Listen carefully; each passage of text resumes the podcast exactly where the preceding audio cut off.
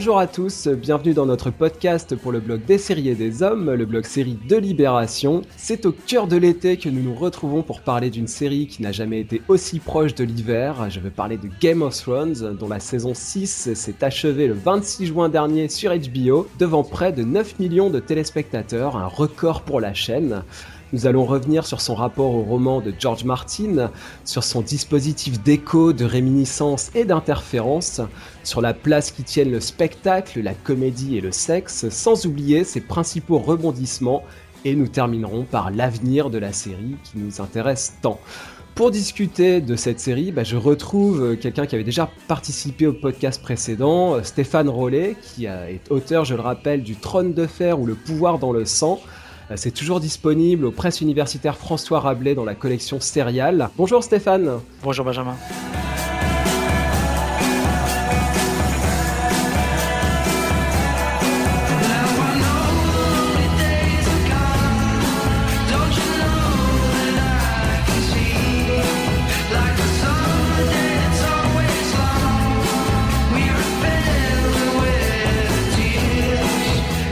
En préambule, euh, petite mise en garde traditionnelle pour ce podcast. Si vous l'écoutez régulièrement, vous en avez l'habitude maintenant. Je vous dirai attention aux spoilers. Nous allons revenir en détail sur la saison 6, euh, qui est la dernière en date. Donc, bah, si vous ne l'avez pas vu, faites-le avant d'écouter ce podcast. Le deuxième préambule, c'est que nous allons diffuser des extraits, euh, des extraits sonores de cette saison, comme nous avons l'habitude de le faire, et de cette saison, voire de saisons précédentes. Donc, c'est une petite innovation pour ce podcast. On verra que c'est aussi l'occasion de se replonger dans le passé de la série même afin de réexplorer celui-ci un petit peu à la manière de Bran Stark hein, dans, cette, dans cette saison. On va avoir l'occasion d'en reparler.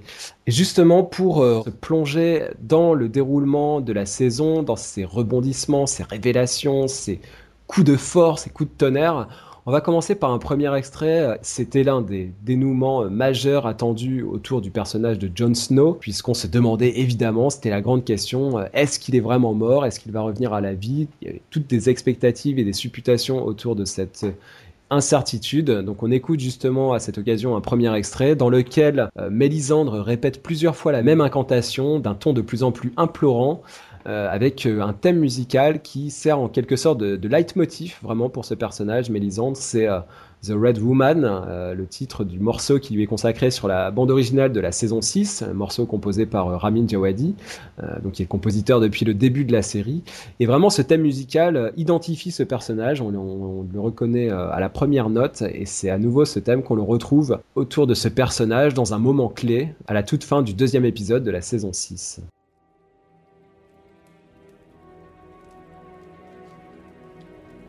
En syndroro onios en persis en kir persis. En morgot gleison.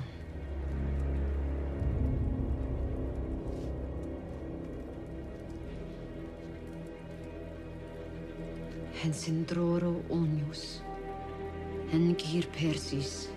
En morgot gleison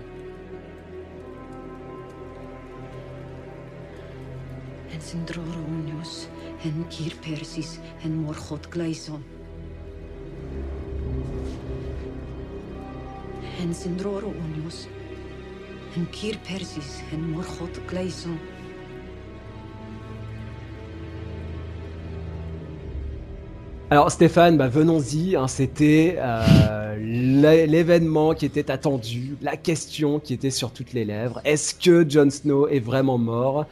Euh, on en avait discuté tous les deux. On n'était pas forcément sur la même lignée. J'avoue que moi, euh, je pensais que, euh, sachant que voilà, ça n'avait jamais vraiment été fait dans la série pour des personnages majeurs, le fait de les faire revenir à la vie. que ce soit Ned Stark, que ce soit Kathleen Stark, que ce soit Geoffrey ou d'autres personnages marquants, ils étaient morts, ils étaient morts. Pour moi, ils, ne revenaient pas à la vie. Et en même temps, euh, tu m'avais dit, et fort à propos, que euh, on savait que Mélisandre était capable, et elle nous l'avait déjà montré, euh, de telles prouesses magiques. donc finalement, bah, c'est toi qui as eu raison, je l'avoue. Est-ce que c'est dans l'esprit de la série Est-ce que pour toi, c'était la bonne chose à faire et la logique même de faire revenir Jon Snow? De toute façon, Jon Snow ne pouvait pas euh, disparaître. Je n'ai pas dit qu'il pouvait pas mourir quand on avait discuté. Il pouvait mourir parce qu'en fantasy on peut mourir, c'est pas définitif. Euh, ce qui est une bonne chose quelque part. Quelque part seulement, on verra pourquoi peut-être plus tard. Mais on peut mourir, on peut revenir. Donc pour moi, il n'y avait pas euh, de toute façon là de, de, problème en soi, mais c'est surtout que Jon Snow, narrativement, d'un point de vue narratif, ne pouvait pas mourir. Toutes les intrigues majeures passent par lui. Toutes les interrogations majeures passent par lui. C'est pas facile, c'était pas possible, c'est même pas que c'était pas facile, il n'était pas possible de le faire mourir, ou plus exactement, il n'était pas possible de le faire mourir à ce moment-là. Maintenant, les modalités de sa résurrection, il peut y avoir il y avait du jeu, je dirais, comme on dit, hein. il y avait du jeu possible. En même temps, et franchement, euh, d'autres l'avaient remarqué, hein, euh, Mélisandre, on nous la montre dans le dernier épisode, on nous la montre arriver à Château Noir. C'est totalement inutile de nous la montrer si ça n'a pas d'intérêt. On nous la montre de façon à ce qu'on la voit, pas en catimini. Elle arrive, elle rejoint ses appartements et ça s'arrête là. Mais si elle est là, c'est bien parce que elle va être utilisée comme personnage dans la narration. Or, l'événement dans lequel elle pouvait avoir euh, un intérêt, euh, c'était pas tellement de susciter de nouveaux disciples euh, du, Dieu de la lumière, mais c'était bien effectivement de, faire ce que on pouvait penser qu'elle savait faire. Peut-être avec mmh. un peu de, de, rapidité, parce que ce qu'on ne voit pas et qu'on ne découvre qu'au début de la saison 6, et ça c'est très très très bien vu, c'est qu'elle traverse une véritable crise de foi. Et elle ne sait plus euh, on dirait, euh, dans le monde chrétien, ne sait plus à quel saint se vouer. Et effectivement, mhm. elle, a un, grand moment de doute existentiel.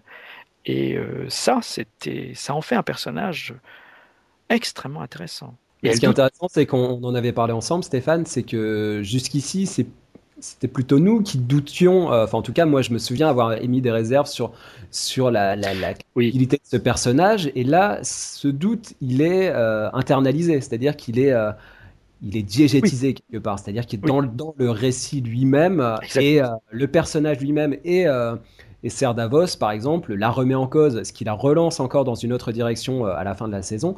Bon, euh, c'est vrai que c'est du coup complètement euh, élaboré de manière très diffuse et très patiente à travers les saisons pour arriver, et là je te suis complètement, ce n'est pas du tout c'est pas du tout incohérent ou complètement illogique qu'elle arrive à se. Et d'ailleurs, la, la, scène est très bien amenée puisque, en tant que spectateur, on se dit que, effectivement, encore une fois, c'est de la fumisterie elle, euh, elle ne parvient pas à le faire renaître à la vie. Et ce n'est qu'en dernier ressort, euh, après de longues secondes de plan fixe sur Jon Snow qui, qui interroge notre crédulité de, spectateur, que se révèle euh, voilà la, réalité de ses pouvoirs. Donc il y a vraiment une interrogation esthétique là en termes de, de dispositif de mise en scène sur sur le, le, le personnage lui-même et sur le bien fondé de son de son pouvoir. Oui, là, euh, il faut bien dire que dans l'espèce de, collaboration entre Jon Snow et Mélisandre, euh, les, concepteurs de la série ont trouvé euh, un, moment tout à fait important pour montrer leur capacité. leur capacité à faire feu de tout bois, leur capacité à anticiper de longue date sur les nécessités de la narration. Ce que je vais juste revenir un petit peu, juste un tout petit peu en arrière, Jon Snow, en fait, lorsqu'il se fait assassiner, on voit bien que cet assassinat a des points communs assez évidents avec celui de Jules César. Il est assassiné par ses pères, le coup fatal lui est porté par une figure filiale, qui est en fait ici le jeune Oli, c'est Brutus pour César. Et dans la résurrection de John, on trouve des points communs non plus avec César cette fois, mais avec le Christ les cinq plaies du Christ, c'est euh, bénéficier au Moyen Âge d'une forme d'adoration particulière. Et si tu regardes le, donc la manière dont ça a été filmé, on s'attarde, la caméra s'attarde sur les plaies de John. Il y en a sept, pas, cinq, il y en a sept, comme il y a sept dieux hein, dans la religion, euh, disons majoritaire à, Westeros. Et euh, de plus, il est vraiment filmé d'une manière qui rappelle vraiment quelques tableaux extrêmement connus, euh, le, Christ de Brera par Mantegna, qu'on voit, où en fait on voit le Christ en raccourci depuis les pieds. c'était à la Renaissance, c'est début 16e, c'est tout à fait exceptionnel. Et on voit aussi Jon Snow à un autre moment, en profil parfait. Et là, on retrouve une peinture d'Albany qui était aussi quelque chose de très particulier. Et on a à côté de Jon Snow une femme rousse. Une femme là, comme tu as dit, The Red Woman. Et Marie-Madeleine, euh, qui est la première à voir le Christ et à qui il dit Noli me tangere, ne me touche pas, est aussi une rousse. Et à chaque fois, et je crois qu'ils ont joué aussi là-dessus quand ils font la scène, à chaque fois qu'elle touche Jon Snow, littéralement, elle, a, un sursaut. Donc, on voit que, euh, je dis tout cela pour, pour arriver à, montrer, si possible, à faire sentir un petit peu à quel point finalement les choses ont été travaillées. C'est-à-dire, il y a non seulement l'insertion dans la narration, c'est-à-dire après le cliffhanger de la saison précédente, il y a tout un ensemble d'allusions historiques qui sont fragmentaires en même temps et reconstituées pour faire un tout, et il y a, d'un point de vue esthétique, et là je dirais du point de vue de la photographie, même plus que de la mise en scène, des œuvres de peinture euh, qui ont servi pour inspirer certains cadrages. vraiment, ces séquences autour de la résurrection de Jon Snow, elles sont d'une importance absolument capitale parce que sans cela, on, ne voit pas pourquoi elles auraient été aussi travaillées et travaillées avec une telle réussite surtout. Et à ce, ce, feuilleté là que tu as établi, on peut peut-être ajouter une couche qui est celle euh, une couche métafilmique en quelque sorte, c'est-à-dire que le plan qui dure, le plan fixe qui dure sur euh, sur Jon Snow, il y a une répétition comme ça de plans. Dès, tu l'as dit, dès la reprise de la saison, on, revient sur Jon Snow. Euh, ensanglanté dans la neige. Euh, et puis euh, par, la suite, on a euh, ce plan donc il est quand il est allongé qui revient. Et ce n'est que à la toute fin de l'épisode 2. Hein, donc il y a aussi cette, cette attente, hein, ce, fait d'aguicher un petit peu le spectateur avec évidemment tout ce, tapage qu'il y a eu autour hein, de, de, cette résurrection, orchestré également par HBO, qui a joué ce jeu un petit peu euh, fragile, un petit peu dangereux, j'ai envie de dire. C'est-à-dire qu'ils ont joué aussi la carte des, euh, des posters euh, promotionnels avec les personnages, et, qui, notamment Jon Snow qui apparaît sur fond noir. donc on, met aussi en perspective la l'attente du spectateur sur, sur, un personnage, est-ce qu'il va revenir ou pas. Donc ça aussi, je parlais d'internalisation, ça aussi, c'est pris en compte dans, le récit lui-même. Là, il y avait un pari euh, en sachant, Stéphane, que euh, tu nous l'avais dit, euh, les livres ne donnaient pas la réponse sur cette question. Donc les lecteurs aussi étaient en attente.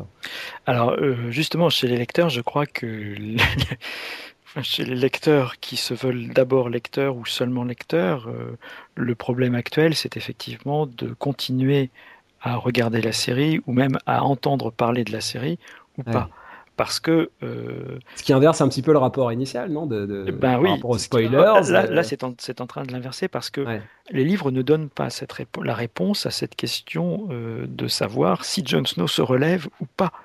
les livres ne permettent pas d'aller plus loin que la dernière image qu'on voit à la saison précédente. Alors d'autres euh, d'autres sorts ont été réglés. Euh, ça faisait partie des interrogations qu'on avait euh, dans des podcasts précédents. Tu nous avais dit qu'il subsistait un doute hein, sur sur Stannis hein, Baratheon ou sur Myrcella Lannister. là, dans le, le, côté didactique hein, presque de la de cette saison, c'est qu'effectivement, bah, on nous explique à peu près clairement les choses, notamment sur sur Myrcella. On voit on voit Jamie revenir et donc il y a un deuil hein, qui est euh, officialisé. Donc là, il n'y a, plus de doute hein, sur, ces, sur ces personnages. Alors pour Stanis et Myrcella, euh, bon, que le compte de Stanis soit définitivement réglé était important. Euh, c'était important parce que c'est Brienne qui, n'est-ce pas, l'exécute littéralement. Or, Brienne va se retrouver face à Davos, un château noir. On peut rappeler juste qu'on voyait Brienne euh, préparer son bras, son, armer son bras, voilà, mais on ne voyait pas la tête tomber. Donc c'est d'où le doute qui subsistait euh, par rapport à ce personnage-là. Oui, enfin bon, qui était là aussi, c'était un petit peu, c'était quand même assez gonflé. C'est un petit peu comme l'histoire de Jon Snow pour moi. Euh, il n'y a pas d'autre chemin pour Stannis Baratheon, surtout face à Brienne. Brienne lui reproche d'avoir tué par magie noire Renly Baratheon, mm. dont elle était la garde, en fait. Euh, quant à Myrcella, là aussi, sa mort est intéressante parce que euh, sa mort permet d'amener ce qui se passe à Dorne. puisque sa mort est de peu antérieure à celle de Tristan Martel et à celle de Doran Martel. Donc tout le pouvoir à Dorn, qui est vraiment le côté qui a été le, plus euh, sabré, euh, vraiment sabré par la série, tout, le, donc, tout ce qui se passe à, Dorn reçoit malgré tout euh, un nouveau développement avec la disparition de Doran Martel. Et là encore, Doran Martel, euh, dans les livres, euh, il n'est pas mort. Et Elaria Sand n'a pas du tout, pas du tout cette importance-là, mhm. puisqu'on est dans une toute autre histoire, à mon avis beaucoup plus intéressante, mais surtout euh, si on pense à une adaptation, ben, ça aurait nécessité des épisodes, un nombre d'épisodes supplémentaires euh, tout à fait important. Parce que là, il y avait, une histoire à part qui se déroulait à Dorne et euh, dont, les, concepteurs de la série ont décidé de, se passer. Ils ont décidé de simplifier, en fait.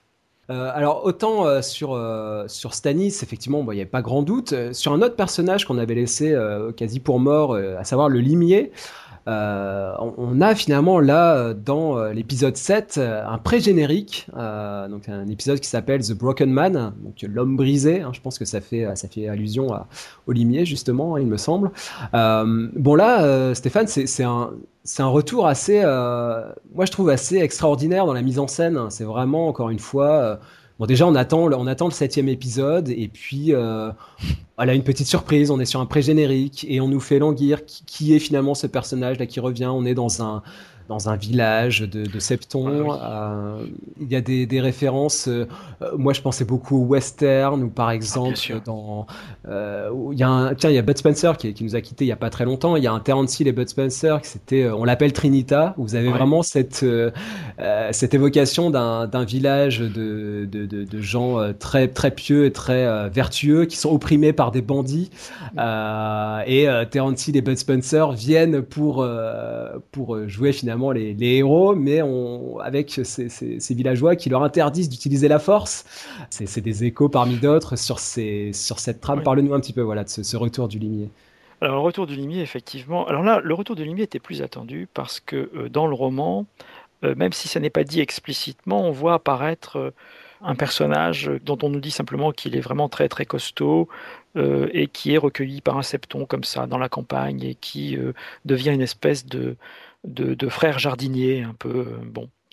De toute évidence, les showrunners ont lu comme les lecteurs de Martin que euh, le limier faisait un, retour par une espèce d'apaisement euh, dans une communauté religieuse. Et du coup, ce que tu dis par rapport au texte de Martin, c'est que là aussi, de manière romanesque, il y a aussi une rétention d'informations. il y a presque là une invitation à la mise en scène de ce retour, finalement. Ah là, c'est clair. De toute façon, l'adaptation a généralement a mis le point sur les i en fait. Euh, c'est-à-dire qu'elle a euh, tranché de façon visible des choses qui souvent étaient sous-entendues. Le limier, on est invité à penser dans le roman, sans que ce soit explicitement dit, euh, qu'il revient donc dans une communauté religieuse et qu'il se repose en quelque sorte et qu'il prend comme dans un premier temps, il a l'air de, de, vouloir prendre une autre vie et on n'en sait pas beaucoup, beaucoup, beaucoup plus, euh, en fait. Hein. Donc George Martin euh, leur, euh, leur donne là, des, des, petites languettes sur lesquelles il faut tirer quoi, pour finalement les exploiter complètement. Très clairement, là c'est presque, je dirais, c'est un jeu de lecteur en fait. Hein. Ils lisent le, roman et ils font ce que le bon lecteur, on va dire, va logiquement faire s'il a été attentif aux signes qui ont été éparpillés par le romancier. Alors, on a parlé de, de, Jon Snow, évidemment, de ce premier rebondissement très important. On va se projeter dans l'épisode 5, un autre euh, dénouement aussi très qui a fait beaucoup parler. Euh, nous sommes dans la grotte de la Corneille aux trois yeux, euh, avec Bran, Mira, qui donc l'accompagne, un enfant de la forêt. ils sont tous acculés par les marcheurs blancs, emmenés par le roi de la nuit, dans cet épisode 5. Hein. et donc, à un moment donné, on voit Mira qui s'échappe avec Bran sur le dos. Bran qui est plongé dans le passé, hein, qui revoit euh, donc le petit Odor qui s'appelle Willis euh, à cette époque, hein, euh, dans le passé.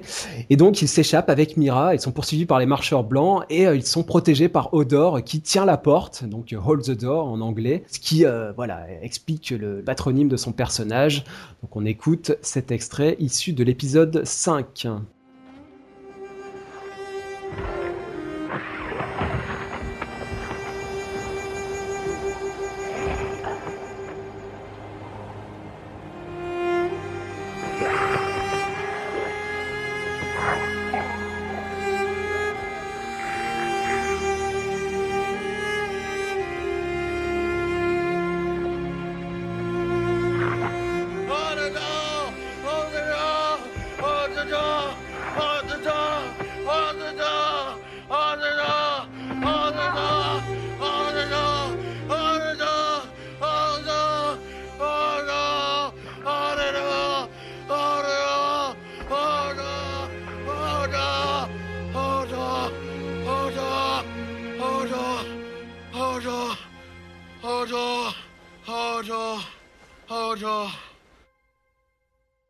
Stéphane, justement sur ce personnage de, de Hodor, hein, euh, je voulais avoir ton, avis sur la, construction. Je trouvais très intéressante du, bah voilà, du personnage qui est un personnage annexe, très secondaire, et à un moment donné, finalement, prend sens euh, tout simplement son nom, le fait qu'il s'appelle Odor. C'est vraiment, là, je trouve une très belle idée hein, qu'ils ont eue, euh, qui, est, très bien amenée.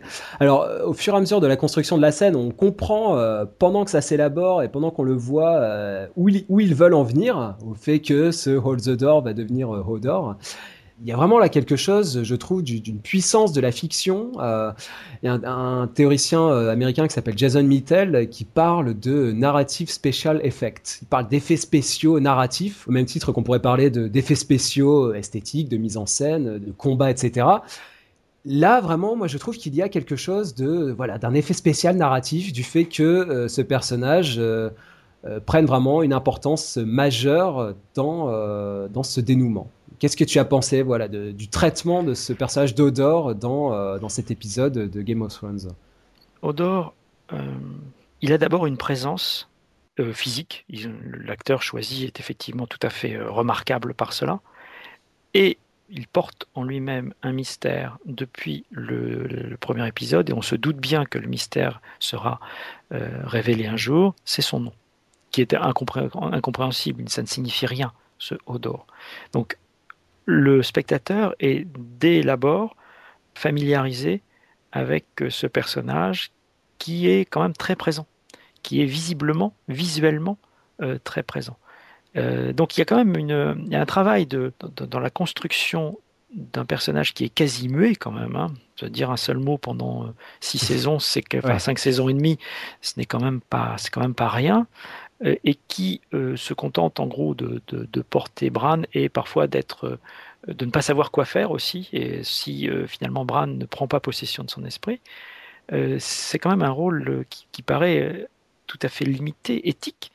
Et soudain, la, fiction vient reposer littéralement dessus. Et de plus, à un endroit, hein, une porte, une porte qui peut s'ouvrir ou se fermer, là encore, euh, qui est tout à fait euh, symbolique euh, pour la narration et pour les possibles de la narration. Du coup, je me dis que cette saison 6, vraiment, et, bah, je pense qu'on peut l'appliquer à la série tout entière, hein, c'est c'est une œuvre aussi de l'identité, hein, euh, au sens large. Cette saison euh, revient sur l'identité, euh, par exemple, de Mélisandre, sur mm. bah, la, ici l'identité de, de Hodor, sur l'identité, on y reviendra évidemment, de Jon Snow hein, et de, de ses parents, de Daria aussi. Daria aussi, oui, complètement. et de Ned Stark, parce que Ned Stark, dont on croit euh, des choses depuis la première saison, n'est pas. Ne sont pas celles, euh, celles qu'on croit. Et du coup, euh, je voulais enchaîner là-dessus par rapport à, au marcheur blanc, puisque dans cet épisode, là en question, le cinquième mm. épisode, Bran, on l'a dit, réexplore le passé. Et là, on apprend quelque chose qui est, qui est quand même assez fondamental hein, dans, le, dans le récit de Game of Thrones. Euh, à savoir que ce sont les enfants de la forêt qui ont euh, engendré les marcheurs blancs. Euh, et on nous explique que c'est pour se défendre des hommes eux-mêmes qui étaient en train d'envahir Westeros. du coup, voilà, moi, je, encore une fois, pour dresser des parallèles, là, il y a quelque chose de la, du monstre que l'on enfante. Euh, on peut aussi euh, tirer des parallèles avec, je sais pas, avec les Indiens, la conquête de l'Ouest, euh, le chef Squaw qui, qui, se défend. Enfin voilà, on peut, on peut faire plein de parallèles comme cela. donc là, vraiment, Stéphane, ça c'est aussi un, aussi un moment phare hein, de la saison. peut-être qui a été moins discuté, enfin en tout cas qui a fait, moins fait le buzz en quelque sorte, mais qui aussi euh, extrêmement important dans la, dans la compréhension du récit de Game of Thrones. Euh, oui, parce qu'en en fait, on avait eu, euh, on avait eu un aperçu de ce qui pouvait susciter des marcheurs blancs lorsqu'on a vu cet enfant dont on qu'on suit qui est emmené par un marcheur blanc et lorsque finalement oui, c'est un nouveau-né voilà un nouveau-né donc un nouveau-né de Craster et en fait on voit que les marcheurs blancs finalement ont besoin des enfants pour se reproduire en quelque sorte. Ils, mhm. font, euh, ils rendent les enfants des marcheurs blancs. Ils en font des marcheurs blancs. Mais ce qu'on ne savait pas, et qui est euh, quand même la grande, euh, la grande surprise, c'est ce qui avait suscité le premier marcheur blanc. Et ce qui a suscité le premier marcheur blanc, c'est l'homme. c'est l'invasion des hommes, et en particulier le fait que les hommes aient été vus, à juste titre, d'ailleurs, semble-t-il, par les enfants de la forêt, comme des prédateurs et des destructeurs devant lesquels rien n'était possible, au point que finalement ils ont créé cette espèce de monstre à partir de l'homme lui-même, qui devient donc le symbole vraiment d'une espèce de, mal euh, insurpassable. Ils ont parce que c'est un soldat, hein, c'est ça, Stéphane? C'est un soldat qui. On peut penser, euh, oui, c'est un, c'est un, un, homme qui. Dans lequel on plante. Euh, et dans lequel est planté un, enfin, du verre dragon, en fait, hein, de l'obsidienne. Et c'est ce qui génère le premier marcheur blanc. Et Livre qui raconte cela raconte que les enfants de la forêt eux-mêmes ne savaient pas quel, quel, quel, monstre ils avaient enfanté, savaient que ce serait d'une dangerosité euh, incroyable, mais l'ont fait quand même parce qu'ils étaient désespérés. C'est-à-dire que le marchand blanc est une arme du désespoir, est une arme qui est créée contre la furie dévastatrice des hommes, en utilisant justement cette furie dévastatrice contre euh, l'homme lui-même, mais contre tout ce qui est vivant à la fin. Et c'est évidemment là où la créature, on repense évidemment à Frankenstein, mais là où la mmh. créature, euh, en fait, va dépasser toutes les attentes de euh, ceux qui l'ont créé. Mais les conditions sont extrêmement noires, extrêmement sombres, et surtout, alors que depuis le premier épisode, on pouvait avoir l'impression qu'en fait, les marcheurs blancs étaient les agresseurs des hommes et que les hommes étaient vraiment euh, des pauvres victimes, on s'aperçoit qu'en fait, ce n'est pas tout à fait le cas. Et mmh, que, en fait, le marcheur blanc procède de ce qu'il y a de pire en l'homme. Et, l'arme qui euh, a servi à euh, engendrer le marcheur blanc est aussi l'arme qui sert à, le détruire, hein, si je ne dis pas de bêtises. Absolument. C'est la création et la destruction du marcheur blanc euh, sont, liés. En fait, c'est un, une espèce de cercle diabolique où en fait ce qui, ce qui le permet est aussi ce qui le détruit. Stéphane, dans cet extrait hein, qu'on vient d'écouter, issu de l'épisode 5, et puis dans cette saison de manière plus large, on a la corneille à trois yeux qui est incarnée par un acteur qui s'appelle Max von Sydow, qui est une icône, une légende pour, ah, bah, tous les cinéphiles. Donc un acteur suédo-français. Hein. il a la nationalité française hein, euh, depuis 2002. Il vit en France. Ça euh, et oui, complètement. Et il a, il a 87 ans. Euh, et évidemment, si vous aimez le grand cinéma, si vous avez vu les films de Bergman, il ah, en a fait saut, hein. Le septième saut, que là... une, source d'inspiration extrêmement importante, je pense, pour, euh, pour la série. D'ailleurs, c'est, c'est, c'est, un, on l'a pas souvent euh, évoqué dans ce podcast, hein, mais euh, il y a beaucoup de, de, renvois au grand cinéma, que ce soit de Kurosawa à, bien sûr. à, Tarkovsky, à Bergman, à Eisenstein aussi. Enfin, je veux dire, on peut, on peut voir beaucoup de, d'échos à un, grand cinéma qui nous a, qui nous a marqué. Dans la saison 6, là, la manière dont Mag meurt rappelle très clairement la manière dont euh, le, héros euh, de Kagemusha euh, meurt. complètement, qui, est, ressorti il n'y a pas très longtemps en salle, donc vraiment si vous, avez l'occasion de, voir ce film hein, de Kurosawa, allez-y. Max von Sydow, donc il a joué dans Le Septième Saut, il a joué dans Les Fraises Sauvages, il a joué dans La Source aussi entre 56, 1956 et 1959. Donc des films vraiment que je vous recommande. Il a joué aussi dans L'Exorciste hein, pour Friedkin en 73. Et puis plus récemment dans le Star Wars 7 en 2015, donc il continue à, être actif. Euh, Stéphane, je voulais mettre euh, cette présence là qui m'apparaît vraiment euh, très symbolique. Moi, je trouve que c'est absolument magnifique qu'ils aient invité cet acteur, même si ce n'est que a priori que pour une saison, hein, puisqu'il est détruit par le roi de la nuit au cours de cette saison. Donc a priori, on ne le reverra pas, mais on ne sait jamais. Et, à mettre en parallèle avec cette euh, actrice iconique qui s'appelle Diana ah, Rigg. Emma Peel. Qui, euh, voilà, Emma Peel, évidemment, euh, qui, a, donc, qui est anglaise pour le coup, qui a 78 ans. Hein, donc 78 ans et 87 ans pour Max von Sydow. Donc je trouve ça très beau que ces acteurs-là aient, aient, encore une place. Donc elle avait joué dans les saisons 4 et 5 hein, de Chapeau Melon entre, entre 1965 et 1967.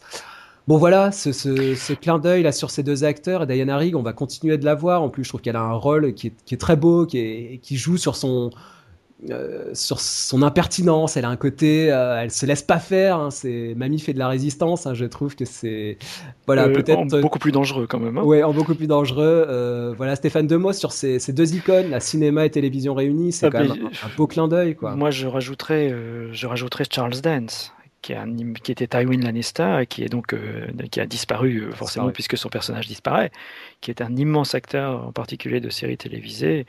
Euh, je recommande The Jewel in the Crown, qui était un extra- une extraordinaire série sur la fin de, l'occupation britannique en Inde, qui, qui a vraiment marqué les, les- les séries télévisées de la BBC, qui est vraiment un acteur tout à fait extraordinaire.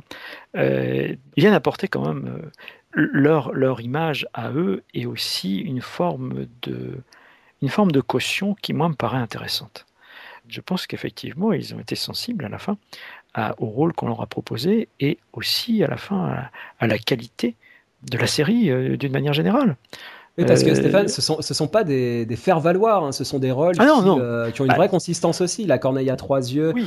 où euh, donc Diana Rigg, elle joue, rappelle-le-moi. Elle joue Olena Tyrell. Et- Olena Tyrell. Et d'ailleurs, elle reste, elle est encore là. Et elle reste, Et- voilà. et- Donc ce sont son- des rôles euh, qui ont une vraie importance narrative aussi. C'est pas juste, tiens, on va se payer, Non, on va se payer Dana- Diana Rigg et Max von Sydow parce que ça fait bien au générique et que ça va, ça va amener de- du monde en plus chez les cinéphiles ou, ou chez les téléphiles. Il y a vraiment une, euh, une cohérence là dans la démarche qui est, euh, qui est vraiment belle, hein, du coup. Oui, euh, il y, a- une cohérence et puis ce sont des acteurs qui ont, qui ont justement beaucoup de métiers et en particulier dans des rôles, dans des rôles tragiques, dans des rôles graves. Max von Sydow, bah, tu rappelais les rôles qu'il a, qu'il a eu chez Bergman, mais Diana Rigg, si on cherche aussi dans, sa filmographie, on s'aperçoit qu'elle aussi a eu des rôles tout à fait euh, Elle a fait beaucoup de théâtre Enfin, bon, aussi. elle a hein, fait, elle- euh, justement, ouais. je parlais d'elle parce qu'elle a fait beaucoup de théâtre, en particulier de Mhm. théâtre shakespearien. Ouais. Euh, on a, on, on a euh, là, dans, dans le casting euh, britannique, je parle au moins du casting britannique, bon, Max von Sydow fait exception puisqu'il n'est pas britannique, mais on a de grands acteurs, et de grands acteurs, en particulier des tragédies shakespeariennes.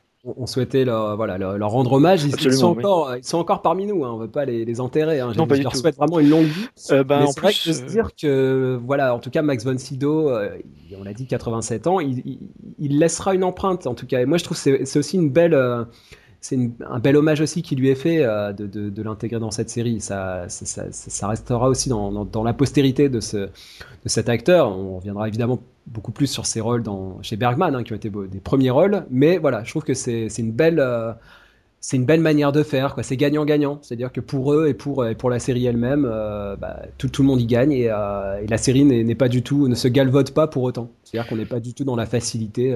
donc voilà, je trouve que c'était une belle, une belle manière de faire. Alors Stéphane, pour, pour poursuivre, euh, euh, un autre aspect euh, que j'évoquais en, introduction de cette, de cette saison, c'est à la fois des échos, des réminiscences et des interférences. Alors je m'en explique que j'ai relevé quelques motifs qui me paraissaient intéressants de, signaler.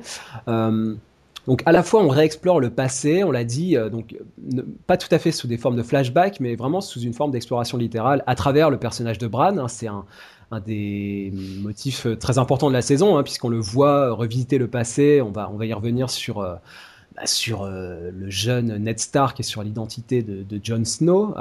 Et on a aussi des échos vraiment très forts. Alors à la fois ce jeu sur le, motif de la grande inspiration, tout d'un coup le personnage qui revient à la vie, donc qui est évidemment ce qui arrive à Jon Snow quand Mélisandre le fait revenir à la vie, mais aussi plus tard dans la saison quand il est euh, piétiné sur le champ de bataille et qu'il euh, qu'il se remet debout. Et il a aussi ce, ce geste de reprendre son souffle.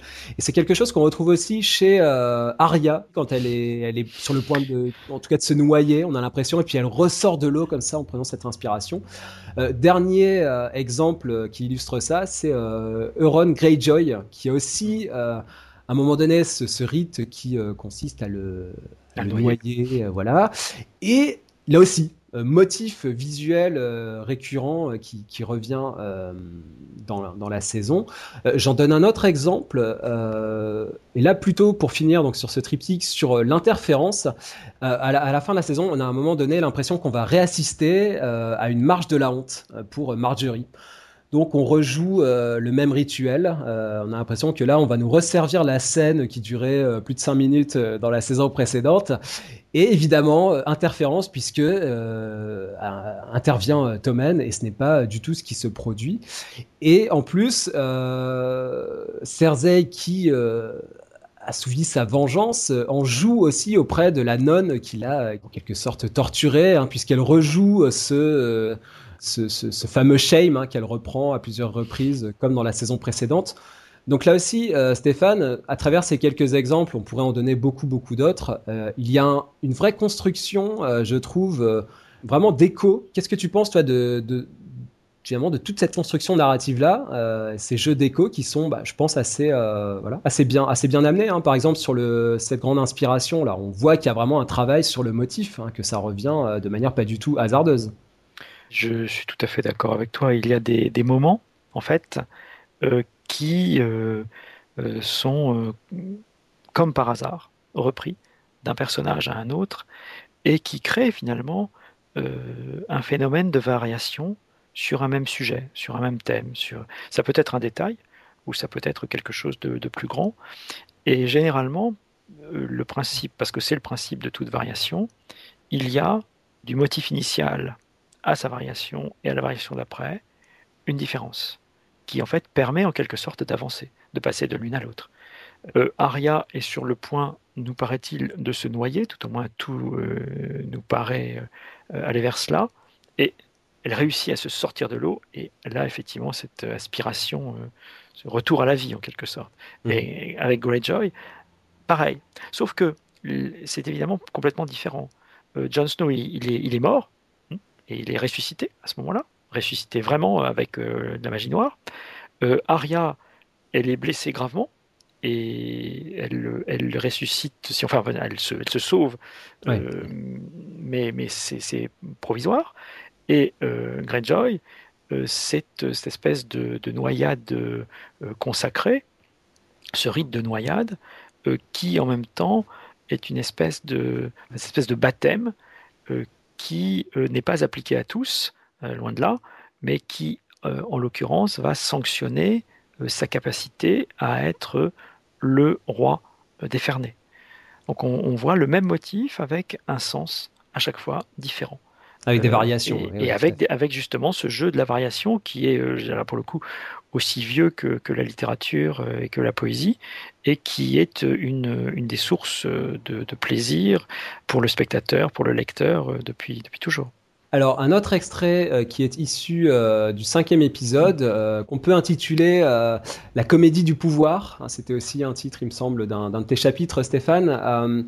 en l'occurrence, on voit Jaqen assigner à Arya la mission de tuer une actrice de théâtre qui interprète Cersei Lannister, donc dans une pièce sur laquelle on, on va revenir.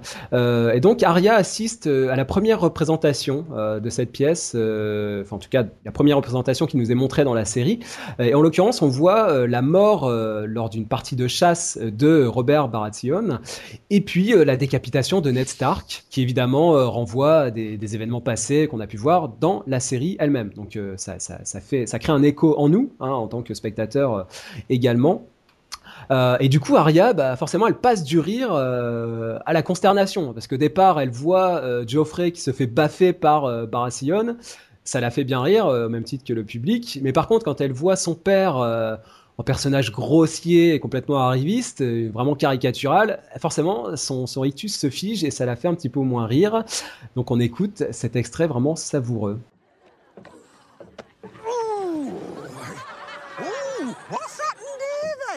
He brought you here, Ned Stark, because you're the brightest fellow in the land. You should be king of us all, and I should be your hand. We men of the North are right good hands at keeping people lawful. Uh, I'd ask him for permission, but he smells too bloody awful. Oh, oh I die. I die. And here I now must lie. Oh, whoa. Oh, no. Oh, I am about to go. Stay on as Joffrey's hand? The Iron Throne's what I demand. You cannot. I can't. You will not. I will. You dare not. I dare, yes. The line of succession. What's that mean? The proper progression. What's that mean? The lawful ascension. What's that mean?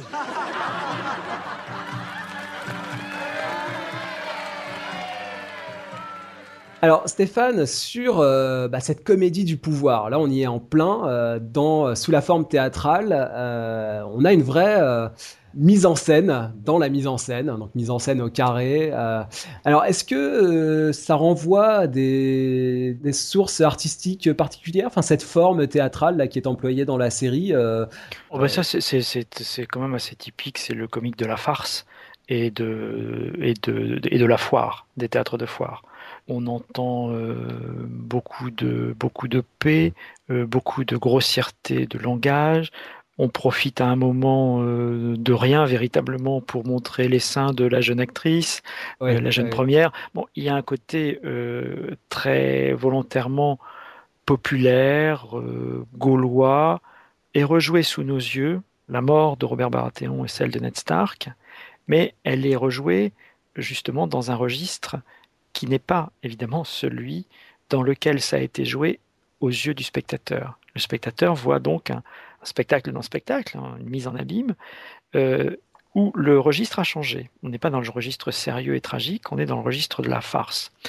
Et là où euh, ça, a été, ça aussi remarquablement fait, le spectateur est euh, confronté à un regard principal, à une réaction principale qui est celle d'Aria, et à ce que j'appellerais des réactions secondaires, qui est la réaction du public, du reste du public.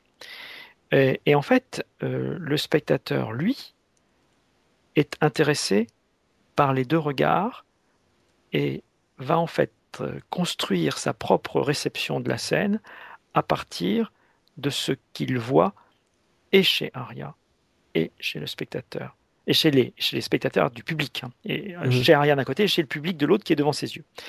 Or, la mort de Ned est risible pour les amateurs de farce, mais pas pour Aria, ni pour les spectateurs que nous sommes. Souvenons-nous des réactions des spectateurs lorsque Ned Stark est mort, euh, pour de vrai, si je puis dire, c'est-à-dire quand son personnage est mort à la, au neuvième épisode de la première saison.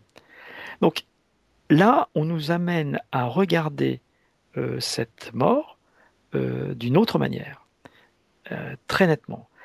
Et à l'inverse, un peu plus tard, et ça c'est tout à fait, tout à fait remarquable, on voit qu'Aria, et peut-être aussi les spectateurs du public qui sont devant euh, ce théâtre de foire, sont sensibles à la douleur de Cersei grâce à l'interprétation de Lady Crane. C'est-à-dire que ce qui est mis en scène devant nous, c'est la capacité du théâtre, fut-il d'un théâtre de foire, avec un mauvais texte, mais une bonne actrice, la capacité donc de ce théâtre à faire partager des émotions beaucoup plus profondes que les flatulences et les jolis seins de la jeune première euh, ne pourraient le laisser penser initialement. Et ce qui est, aussi euh, très instructif, c'est qu'il y a toujours une, euh, une variation dans le même, hein, une évolution. euh, C'est-à-dire que cette, euh, représentation théâtrale revient à plusieurs, euh, à plusieurs moments et euh, on change de registre au fur et à mesure. C'est-à-dire que, comme tu l'as dit, on passe euh, du bouffon euh, au tragique, euh, puisque on assiste en gros la première fois à la décapitation de Ned Stark, on l'a dit. Euh, la deuxième fois à l'empoisonnement de Geoffrey, mais euh, donc là on est déjà dans un registre différent et ça se termine par le deuil de Cersei, euh, où là effectivement le, le spectateur ne rit plus, donc on passe au tragique. Le spectateur ne rit plus, mais le public ne rit plus non plus, et Arya, qui connaît, elle, Cersei, qui n'a pas été spectatrice de la scène puisqu'elle était déjà en fuite, elle-même est émue. Oui. Et là, il y a vraiment quelque chose de, de très fort qui, qui, qui est exprimé, et que d'ailleurs Lady Crane va exprimer juste après en, en questionnant Arya sur ce qu'elle veut faire de sa vie. Et on sent bien qu'il y a chez Arya, euh, qui est dans, dans, dans une phase d'apprentissage euh, approfondi euh, de la manière de tuer ses semblables, et qui donc, euh, puisque les sans-visages font cela, doit être capable de se transformer en n'importe qui. On sent bien chez Arya qu'elle touche avec ce spectacle de théâtre, malgré ses imperfections, elle touche soudain aux possibilités qui pourraient être les siennes si elle décidait de mettre ses dons, son talent, à un autre service que celui qui consiste à donner la mort. Alors, ce qui est aussi euh, un petit peu ironique, hein, assez drôle, c'est que euh, d'une part, euh, Arya soupçonne l'actrice qui interprète Sansa d'avoir commandité le meurtre qui lui a été assigné par, par. Donc, c'est assez, assez, gratiné. Finalement, elle met en, elle met en garde donc cette, cette actrice de théâtre, Lady Crane, contre euh, celle qui joue Sansa. Donc, contre celle qui joue sa propre sœur. Contre celle qui joue sa propre sœur, alors que Lady Crane joue Cersei, qui est Absolument. normalement son ennemi juré. Et, en plus, on passe également euh, dans les coulisses et on voit que c'est une actrice brune qui, est, euh, qui porte une perruque blonde. Donc évidemment, là aussi, c'est un petit clin d'œil à, à, l'actrice Alena Hedey qui joue, qui joue Cersei. Donc plein de petits échos et très intéressant cette, cette traversée du rideau hein, entre guillemets de Daria. Hein. vraiment, euh, elle joue un rôle dans la pièce, c'est-à-dire qu'elle passe de l'autre côté, euh, elle, change la trame narrative. Plus exactement, elle dit qu'il serait possible de changer la trame de cette pièce, euh, donc qui est représentée, qu'il serait possible d'en changer le texte, et ce qu'elle fait elle juste après, c'est qu'en fait, elle change la trame narrative qui était normalement prévue pour elle par Jaqen. Voilà, ça, ça, y a vraiment quelque chose de, très euh, spirituel, en fait, euh, à, procéder ainsi. Euh, Stéphane, je voulais aborder avec toi un autre aspect qui, qui apparaît aussi dans cette, dans cette mise en scène, hein, bah justement, donc cette, cette jeune première à qui on dévoile le, le, buste euh, au spectateur hein, dans un, ton assez, assez, assez bouffon, hein, justement, dans la première représentation. Donc, euh, on voit que la série continue. Euh, C'était une question qu'on pouvait se poser aussi hein, sur la, en quelque sorte, le compromis sexuel. C'est-à-dire que les, les, les, créateurs ont été beaucoup questionnés sur, le, sur cette représentation entre guillemets gratuite du sexe. C'est une question qui revient sans cesse. Ça, c'est apparemment c'est une obsession euh, chez euh, certains théoriciens et journalistes ou spectateurs de la série. Euh, bon, il faudrait se poser des questions là-dessus. quoi qu'il en soit, on a une réponse là qui est assez, assez, assez cinglante. On a un gros plan d'un pénis tenu à pleine main et a priori c'est pas une prothèse. Hein. Enfin, j'ai pas, j'ai pas le détail, mais je pense que là on est sur du, voilà, du vrai. Alors, à ma connaissance, moi qui ai étudié un petit peu ces questions de, censure, euh, et notamment dans les séries américaines, c'est la première fois, je pense, qu'on a un gros plan euh, aussi explicite euh, donc d'un sexe masculin dans une série américaine. J'ai pas de souvenir de ça. on a eu évidemment des pénis qui étaient montrés en, plan large dans, un certain nombre de séries. Ça a déjà été fait évidemment, mais comme ça, de manière aussi explicite, euh, et aussi provocatrice. Là, il y a quelque chose. Alors, c'est une question que je te pose, Stéphane. Est-ce qu'il y, a une réponse là euh, euh, qui est faite dans, dans, ce, dans ce rapport au sexe, sachant que à côté de ça, euh, il y a sans doute moins de scènes d'agression sexuelle. C'est surtout ça qui leur a été reproché, euh, notamment euh, le traitement des femmes, hein, évidemment, et des scènes qui ont, qui ont, fait beaucoup parler, comme, comme le viol de Sansa par, par Ramsay. Peut-être que la série, du coup, va moins dans ce registre-là, mais pour autant, elle semble ne pas se brider sur la représentation du sexe.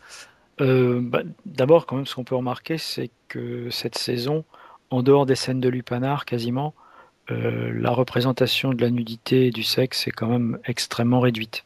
C'est vrai. Euh, et effectivement, ce que tu dis le plus, le plus neuf et le plus frappant, si on peut dire, euh, ce sont en fait deux scènes. S'il y en a deux, il y a celle avec que tu que tu notais, la celle de ce sexe masculin qui semble-t-il a des a des parasites que on ne voit pas et qui est pris à pleine main par un acteur de théâtre, mais qui est pris à pleine main de plus en coulisses. C'est-à-dire ce qu'on nous montre, c'est pas quelque chose qui se passe sur scène, c'est quelque chose qui se passe en coulisses.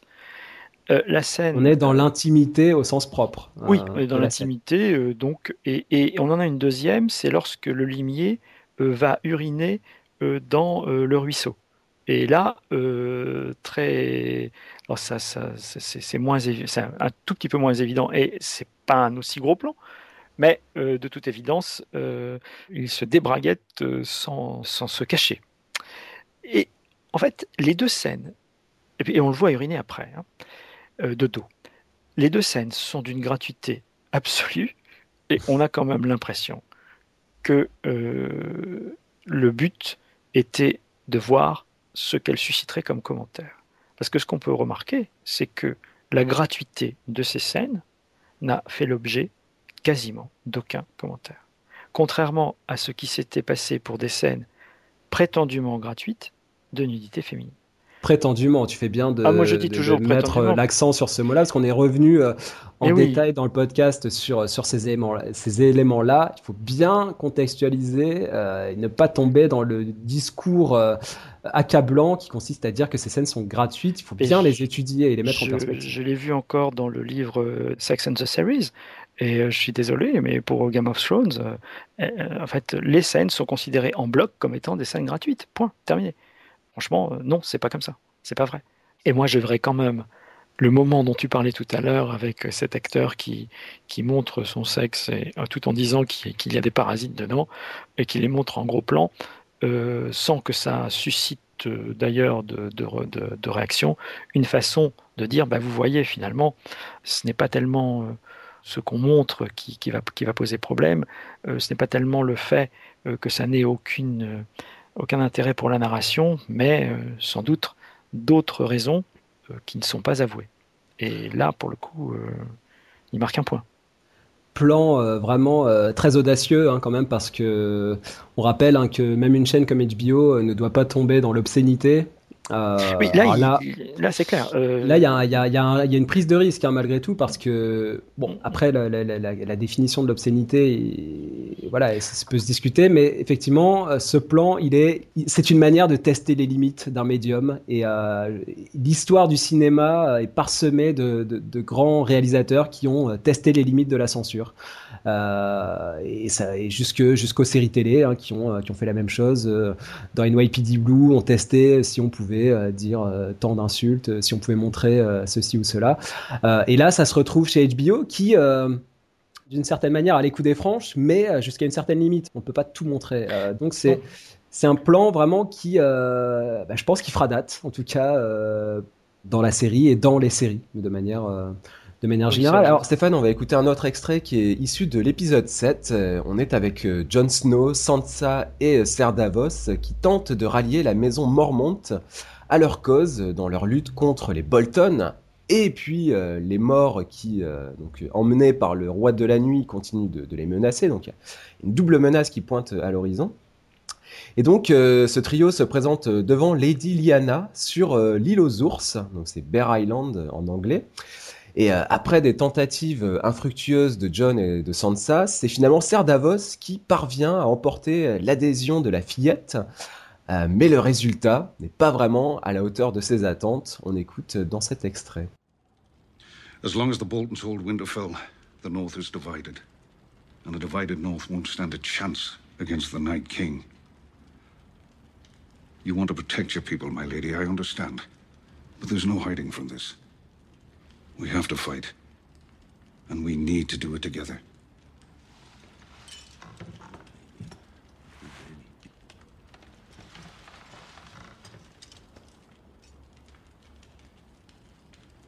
House Mormont has kept faith with House Stark for a thousand years.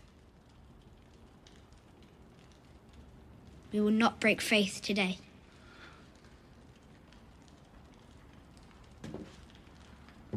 Thank you, my lady. How many fighting men can we expect?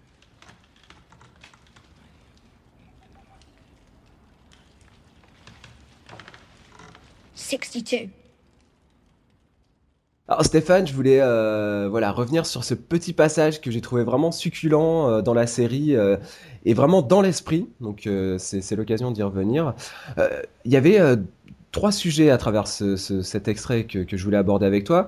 Le premier peut-être c'est euh, vraiment l'humour et l'autodérision euh, qu'il y a dans Game of Thrones, qui me paraît euh, vraiment vital. Euh, on, a cette image un petit peu de série sentencieuse, solennelle, avec des personnages qui prennent un air grave et qui récitent leur texte. C'est un reproche qui est souvent fait à la série, une série théâtrale, d'acteurs shakespeariens, etc., etc. On voit à travers là cet extrait mais c'est un exemple parmi beaucoup d'autres dans la saison et dans la, série de manière plus large, que c'est une série qui est vraiment encline à rire, à rire d'elle-même, on l'a vu à travers les, extraits théâtraux aussi, et à, introduire une petite faille humoristique dans son dispositif très sérieux. Euh, je crois qu'effectivement l'humour euh, fait partie intégrante de Game of Thrones, euh, mais finalement il faudrait sans doute pas rejeter la composante théâtrale et l'influence théâtrale qui paraît excessive peut-être à certains. on parle souvent de Shakespeare, mais je crois que là encore, euh, il apparaît comme une espèce de source d'inspiration. Dans Shakespeare, euh, il y a, on l'a dit souvent, mélange du grotesque et du sublime, mais de façon peut-être plus, plus basique, euh, le mélange du tragique et, du comique. On, parlait tout à l'heure des séquences de, théâtre, de, théâtre dans la série, en fait, hein, et on, voit bien que ce sont des moments qui ne sont pas seulement des moments de détente, mais qui sont aussi des moments de détente, des moments de, relâchement, euh, de, la tension, en deux mots. Euh, et, ici, dans un registre malgré tout plus, sérieux, hein, parce qu'à la fin, l'entrevue avec Lady Mormont est quelque chose de sérieux, on trouve un, certain humour euh, qui, qui, est dispensé sous nos yeux, alors qu'on s'attend parce qu'on on voit très bien à quoi ressemble euh, Géor euh, Mormon, donc euh, son, grand-père. On ne s'attend pas à voir une toute petite, une jeune fille, aussi, aussi jeune et, apparemment aussi frêle, diriger cette île qui paraît vraiment extrêmement rude. donc déjà, il y, a, il y a un effet de, de contraste entre l'horizon d'attente et ce que le personnage qui nous est donné à voir. Euh, D'ailleurs, Stéphane, euh, tu as sûrement remarqué que euh, on, voit en entrée de scène Sansa voir l'actrice qui l'interprète retenir un sourire. Quoi. Il, y a, il y a quelque chose face à cette gamine qui est entourée de ses conseillers. alors, ce qui est drôle, c'est que euh, donc on a cette entrée euh, en scène hein, vraiment euh, qui, qui, produit un premier effet comique. Donc ça sera un comique à double détente hein, puisqu'il y aura mhm. cette chute qui sera vraiment très drôle puisque elle annonce qu'elle a une soixantaine de soldats, donc ce qui est absolument ridicule par rapport aux attentes. Et entre deux, entre ces deux, ces deux moments, on a notamment Kit Harington, hein, donc Jon Snow, qui, joue de manière très intense, quoi, presque qui surjoue. Euh, on, voit qu'il a un souffle d'émotion quand euh, il comprend que euh, la petite lui accorde sa confiance, lui renouvelle sa confiance, renouvelle sa confiance à la maison Stark. Donc il est dans cette espèce d'intensité d'une scène très très solennelle pour finalement un résultat absolument euh, dérisoire. Donc c'est vraiment une scène qui se construit aussi sur le temps, sur la sur l'attente et sur la chute. Euh, donc il y a quelque chose de vraiment absurde dans la manière dont ça se conclut. Euh, oui et non parce que il faut pas oublier que nous sommes dans un univers héroïque et que 62 pour ce que nous voyons des, des armées c'est rien du tout que pour les personnages qui nous sont présentés et qui viennent euh, de, se battre eux-mêmes, ça peut être rien du tout, mais en même temps, euh, il y a ce, vieux fond héroïque que d'ailleurs elle rappelle elle-même. Certes, ce sont 62 et seulement 62, mais s'ils se battent comme 10 chacun. Mhm. Et, c'est une toute petite île aussi. Et à la fin, ce n'est pas elle qui a demandé à, être sollicitée. Si elle est sollicitée, c'est bien qu'elle représente, quelle que soit sa taille, et quelle que soit la taille de, ses possessions, qu'elle représente quelque chose. il y a un côté extrêmement euh, symbolique. Juste, justement, euh, Stéphane, c'était le deuxième aspect que je voulais euh, aborder par rapport à cet extrait, bah, c'est le, le rôle des enfants. encore une fois, dans la saison et dans la série tout entière, à la fois le, rôle les rôles de pouvoir, on l'a vu à travers des personnages emblématiques, hein, comme, comme Geoffrey notamment et tant d'autres, mais aussi la déchéance. Hein. dès le début de la série, on avait signalé que c'était euh, que ça renvoyait aussi au Moyen Âge, aux enfants euh, qui vivent dans la rue, qui sont complètement euh, laissés pour compte, abandonnés. Donc voilà, revenons peut-être sur le rôle de ces enfants. Et là, on en, a, quelques exemples fameux dans cette saison. Donc notamment, outre cette gamine Liana, il y a aussi Oli hein, qui revient, mm. qui est ce, gamin qui s'est vengé, qui a poignardé Jon Snow et qui est qui est pendu, qui est exécuté par le même Jon Snow. Donc là, il y a quelque chose aussi d'assez terrible sur la trajectoire euh, de ce gamin hein, qui, est sacrifié euh, par, par Jon Snow à contre-coeur, mais finalement, il ne voit pas d'autre issue. autre personnage emblématique, on va, on va revenir sur son issue aussi dans cette saison, c'est Tommen, hein, Tommen Lannister, l'enfant de Cersei. Euh, Rickon Stark, qui a une place aussi très importante, et, et puis enfin euh, les Little Birds, les oisillons aussi, qui ont un mmh. rôle dans cette saison. Voilà quelques mots sur ces enfants qui sont, j'ai l'impression, d'autant plus présents et qui ont un rôle important dans cette saison. Et je dirais, il faudrait pas oublier Robin, Robin Arryn, qui fait en quelque sorte une contrepartie à Lady Mormont.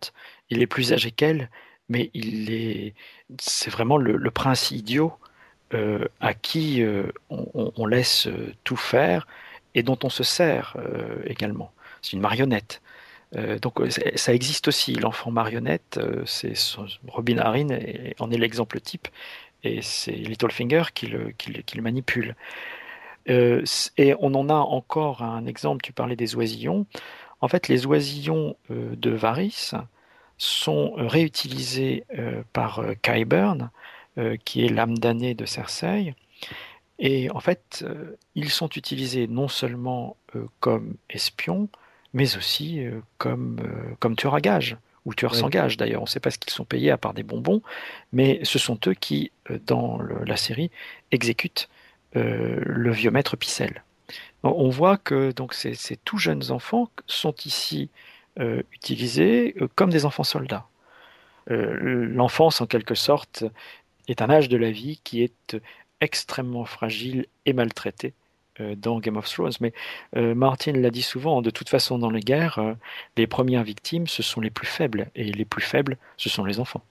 Alors le, troisième et dernier aspect par rapport à, l'extrait qu'on a écouté, euh, bah, c'est le rôle des femmes de manière plus générale. On peut aussi en, parler. Évidemment, la femme tient une place prépondérante dans la série hein, depuis ses débuts, mais notamment particulièrement cette saison. C'est vrai qu'il y a beaucoup de personnages féminins qui ont pris euh, qui ont pris une ampleur et dont on voit la trajectoire euh, nous amener vers des, choses très intéressantes.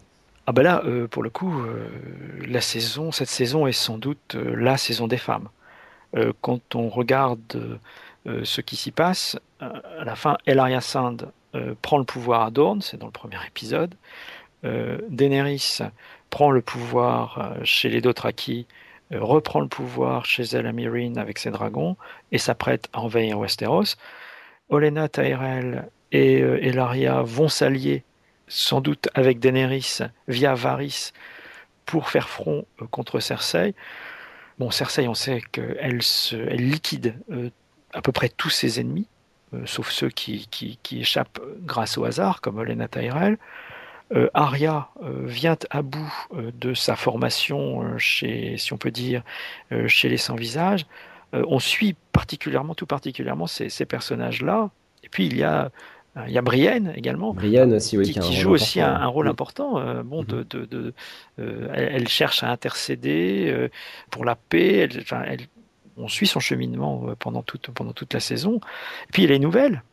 Donc Lady Mormont, on vient d'en parler, mais aussi Lyanna Stark qu'on découvre. On découvre mhm. Lyanna Stark hein.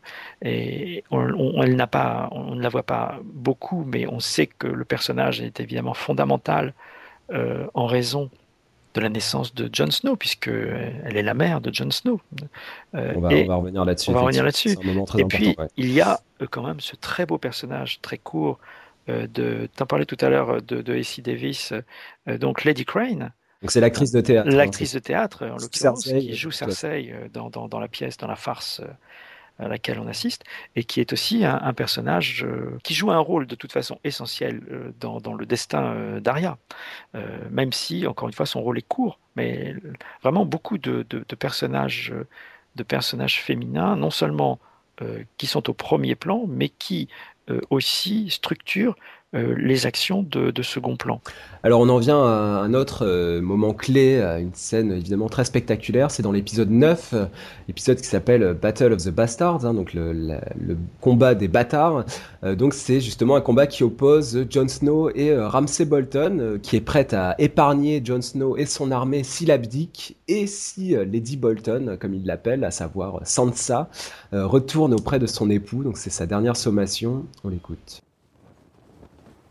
Thank you for returning Lady Bolton safely. Now, dismount and kneel before me. Surrender your army and proclaim me the true Lord of Winterfell and Warden of the North. I will pardon you for deserting the Night's Watch. I will pardon these treasonous lords for betraying my house. Come, bastard. You don't have the men, you don't have the horses, and you don't have Winterfell. Why lead those poor souls into slaughter? There's no need for a battle. Get off your horse. Kneel.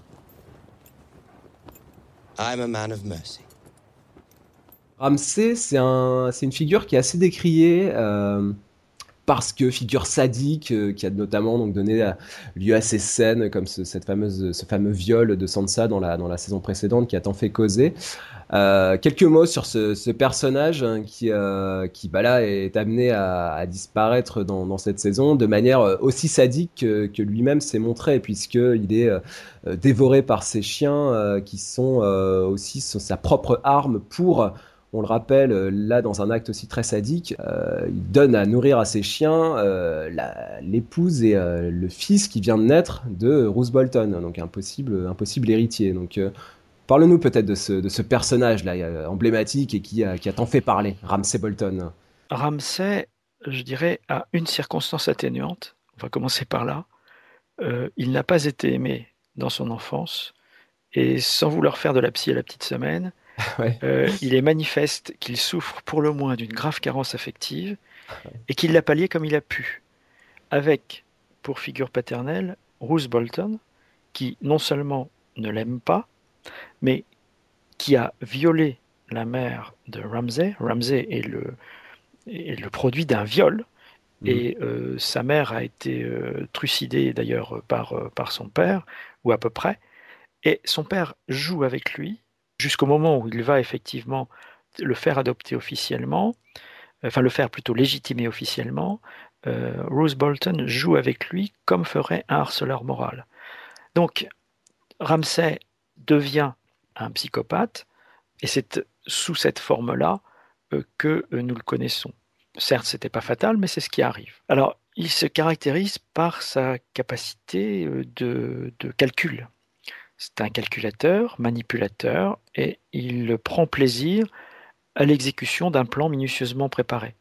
C'est sans doute pas le plus courageux des, des, hommes, même même s'il ne manque pas forcément de courage, mais vaincre n'est pas ce qui l'intéresse en soi, c'est la manière de vaincre qui l'intéresse. Euh, du coup, euh, Stéphane, par rapport à ce que tu disais, euh, moi je me posais une question, est-ce que c'est un personnage couard, lâche Pourquoi je te demande ça? Parce que dans cette saison, on a plusieurs petits passages que je trouve très, très bien vus. le premier, c'est quand il refuse le duel avec, avec Jon Snow. Il refuse le duel en un contre un, avec un rire un peu, un peu ironique, et en même temps, on sent que voilà, il est, il n'est pas très fier à ce moment-là. Quoi. Il, lui, il a, plutôt en tête le résultat. Euh, et les autres euh, petits passages, c'est... Euh, alors d'abord, on le voit achever le géant hein, qui accompagne l'armée de Jon Snow avec son arc. donc déjà là, c'est un geste qu'on peut considérer pas, très noble parce qu'il est, à distance et le, géant est sur le, sur le point de mourir et il l'achève de manière un peu, un peu gratuite gratuite, exactement. Et euh, la dernière chose, c'est que bah, au moment euh, où il accepte euh, finalement le duel avec Jon Snow, bah, c'est déjà c'est parce qu'il y est contraint et forcé. Donc à ce moment-là, il n'a plus le choix et il prétend prendre l'initiative, alors que ce n'est pas du tout le cas. Et le dernier point que je voulais soulever, c'est que il combat avec son arc, alors que Jon Snow combat avec son bouclier et son épée. Donc là aussi, dans, dans, le choix des armes, hein, c'est quelque chose de toujours très important dans la série sur ce que ça dit de, de, la fiche, hein, du tempérament du personnage. Là, le fait qu'il utilise son arc à distance, c'est caractéristique de ce personnage qui est Ramsay Bolton. Si on reprend, lorsqu'avec Jon Snow, ils ont cette discussion au sujet du, du duel. Alors on peut se dire effectivement que ça ne fait pas l'affaire de Ramsey parce que tout simplement euh, il pense qu'il va, qu'il va perdre. Mais je crois que c'est pas ça. Je crois qu'en fait ce qui, ce qui ne fait pas son affaire du tout, c'est que ça ira beaucoup trop vite et euh, euh, arrivera au résultat, parce qu'il se pense sans doute vainqueur, mais il arrivera au résultat d'une manière qui ne l'intéresse pas.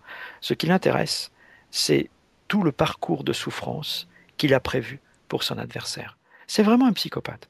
Et tu disais euh, juste avant qu'il tue le géant Mag. Eh oui, il le tue, il n'est pas obligé de le faire, mais il sait qu'il va faire souffrir ceux qui sont autour, et Jon Snow en particulier. ce qui est le cas. Mhm. Et il, euh, il, utilise un arc, c'est vrai qu'il utilise un arc et que ça a un sens. Ramsay, c'est d'abord quelqu'un qui combat de loin. Mais je ne crois pas que ce soit une question fatalement de, de manque de courage. C'est simplement que le courage tel qu'on le conçoit euh, dans un univers héroïque, c'était pas ça qui l'intéresse en fait. Lui ne pense pas que, véritablement que la valeur aille avec cela. Ce qui l'intéresse, c'est certes quand même d'obtenir des résultats, mais de les obtenir au bout d'un processus qui a vu lentement souffrir ses victimes. Et alors, euh, on, a évoqué euh, la disparition du géant. J'ai trouvé que c'était un, moment aussi très très beau, très touchant parce que euh, il y a comme comme un souffle qui retombe. Il y a une espèce de, de, moment de latence là quand quand Ramsey l'exécute. je trouvais que c'était très beau parce que à la fois pour les personnages, c'est un, un moment fort. c'est un moment important et en même temps, je, trouve, je trouvais qu'il y avait quelque chose d'une légende qui s'éteignait là. Il y a un personnage un, peu mythologique, hein, ce, géant euh, euh, qui, est d'ailleurs très bien rendu, hein, je trouve, par les effets spéciaux dans la série. Et le fait de le voir disparaître, bah, c'est un, un, petit peu comme un, un rêve qui prend fin. J'ai trouvé que il y avait une portée là qui était double, hein, à la fois dans la diégèse et pour le spectateur aussi. de se dire que voilà, je sais pas si c'est le dernier géant. Ben, justement, euh, tel que, euh, enfin, d'après ce que nous savons, d'après ce que nous avons vu de l'armée de Mans euh, auparavant, il y avait deux géants, et donc il était le dernier des géants. en tout cas, c'est ainsi que dans la série, les choses se présentent. dans les romans, les choses sont pas aussi, sont pas aussi simples, mais là, c'est le dernier des géants, le dernier des géants qui s'effondre après avoir sauvé une dernière fois l'ensemble de son peuple finalement et de sa cause en abattant la porte de Château Noir. Encore une fois, on a une porte dont... Comme Odor, ça renvoie aussi à Odor. Ça euh, renvoie aussi à Odor. Dans l'autre sens, c'est-à-dire que Odor tient la porte, mhm. empêche qu'elle ne soit ouverte, euh, Mag euh, détruit la porte et fait en sorte, défonce la porte et permet la, défaite de, de Ramsay. Ouais, donc il y, a vraiment des, de, encore une fois, hein, des, échos et des parallèles qui sont assez, assez passionnants à étudier dans, dans cette saison. Et là, à travers ce géant, bah, effectivement, on a une idée d'une extinction hein, d'une espèce. Il y a quelque chose qui, qui, s'éteint là, qui disparaît dans le, dans le monde de, de Game of Thrones. Alors, euh, autre euh, aspect euh, bah, prédominant dans, cet épisode 9, et notamment à travers la scène qu'on a écoutée, c'était les prémices, mais évidemment ce qui arrive, c'est cette fameuse bataille, scène de bataille spectaculaire, qui a demandé 25 jours de tournage, qui a nécessité 500 figurants, environ 600 techniciens et 70 chevaux. donc évidemment une scène, Stéphane, là, de cinéma euh, très spectaculaire, on peut dire, euh, dans une série télé, donc ce qui est quand même pas, pas banal, hein, pas commun. 25 jours de tournage, faut se représenter euh, ce, que, ce, que ça, ce que ça incarne pour une, pour une série hein, qui compte 10 épisodes, c'est quand même colossal. Alors moi j'étais vraiment fasciné par cette scène, donc pour ses effets, pour la manière dont ça a été filmé. on avait l'impression d'être entre du Quaron ou du Inaritu, donc c'était très très impressionnant. Euh, et, dans les, euh, les, stratégies les formations, on a cette fameuse formation, hein, tu peux peut-être y revenir sur euh, la formation de boucliers qui forme une sorte d'étau hein, qui se resserre autour de l'armée de Jon Snow. Je trouvais qu'on était dans un, une espèce de grand écart entre du Kurosawa et du Astérix. moi, je trouve qu'il y a quelque chose là de il y a toujours une idée, je trouve, dans les scènes à grand spectacle de Game of Thrones qui fait que c'est pas juste de l'esbrouf, quoi. C'est pas juste, voilà, on vous met la grosse scène très attendue. Il y a ça, évidemment, hein, qui, crée un, effet de saisissement. Euh, auprès du spectateur, on est euh, agrippé à notre siège en voyant euh, ce, combat qui dure en plus avec tous ces figurants, c'est très spectaculaire. Mais en plus de ça, Stéphane, il y, a cette plus-value, moi je trouve, cette, là, cette idée, cette formation qui, qui, crée aussi un suspense vraiment haletant et il y a quelque chose de très esthétique là dans la, dans la mise en scène de ces boucliers ces soldats sans visage, là, complètement euh, recouverts de boucliers, qui, euh, qui apparaissent presque invincibles pendant un temps avant qu'ils se fassent défoncer.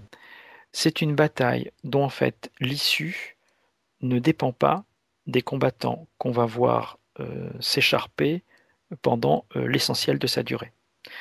c'est une bataille normalement entre Jon Snow et Ramsay Bolton, enfin exactement entre leurs armées respectives, et c'est une bataille qui sera perdue par Jon Snow, euh, qui manque de, de mourir d'ailleurs euh, au cours de cette bataille, et qui sera en fait gagnée par Sansa Stark, qui n'est pas sur le champ de bataille. Je crois que ça traduit aussi un discours sur la guerre extrêmement critique. Euh, on est malgré tout dans un univers, un univers héroïque, on est dans une forme d'héroïque fantasy, et la bataille n'est pas ce qui va apporter la gloire, euh, mais va au contraire apporter euh, la douleur, le sang, euh, les plus bas instincts qui se, qui, qui se laissent voir. Et je trouve que de, ce côté-là, c'est vraiment, euh, tout à fait, tout à fait passionnant. Et du coup, euh, Stéphane, dans cette euh, dans cette scène, donc on voit Jon Snow qui est au, bord de la mort, au bord de l'asphyxie. le fait qu'il revienne à la vie n'était peut-être pas sans, incidence et sans conséquence sur sur, la, trajectoire de ce personnage. Est-ce que d'après toi, donc il a il a perdu quelque chose dans cette dans cet au-delà dont, dont, il revient, il revient changé, on imagine, dans la série? Oui, moi je crois que ce qu'il a perdu, c'est la clairvoyance et une vertu qu'on appelait traditionnellement euh, la prudentia, c'est-à-dire pas la prudence simplement, mais la capacité, euh, c'est une forme de sagesse à jauger d'une situation, à anticiper ce qui va se passer et à prendre la bonne décision. Or, on le voit, et c'est la première fois qu'on le voit comme ça, au début de, la bataille, littéralement faire exactement euh, ce que Sansa prédisait, c'est-à-dire faire ce que Ramsay attend. Il voit son frère Rickon, il ne réfléchit pas, alors qu'il est le chef de l'armée adverse, et il s'avance tout seul pour aller chercher son frère. Et ça, c'est, euh, ce n'est pas le Jon Snow d'avant. Ça, c'est le Jon Snow d'après. Alors, une fois n'est pas coutume, on va écouter un extrait que j'avais déjà diffusé euh, au moment du bilan de la saison 5. C'est dans le premier épisode de la saison 5, c'était la scène d'ouverture hein, de cette saison. Et en, l'occurrence, il s'agissait du premier flashback de la série. Cersei, donc, était adolescente, consultait une, voyante, sorcière voyante. Donc, euh, voilà, on écoute cet extrait euh, qui était donc l'ouverture de la saison 5. I've been promised to the prince. When will we marry? You'll never wed the prince. You'll wed the king. But I will be queen. Oh, yes. You'll be queen. For a time. And comes another. Younger. More beautiful. To cast you down and take all you hold dear. Will the king and I have children? the king will have 20 children. And you will have three. That doesn't make sense. Gold will be their crowns. Gold.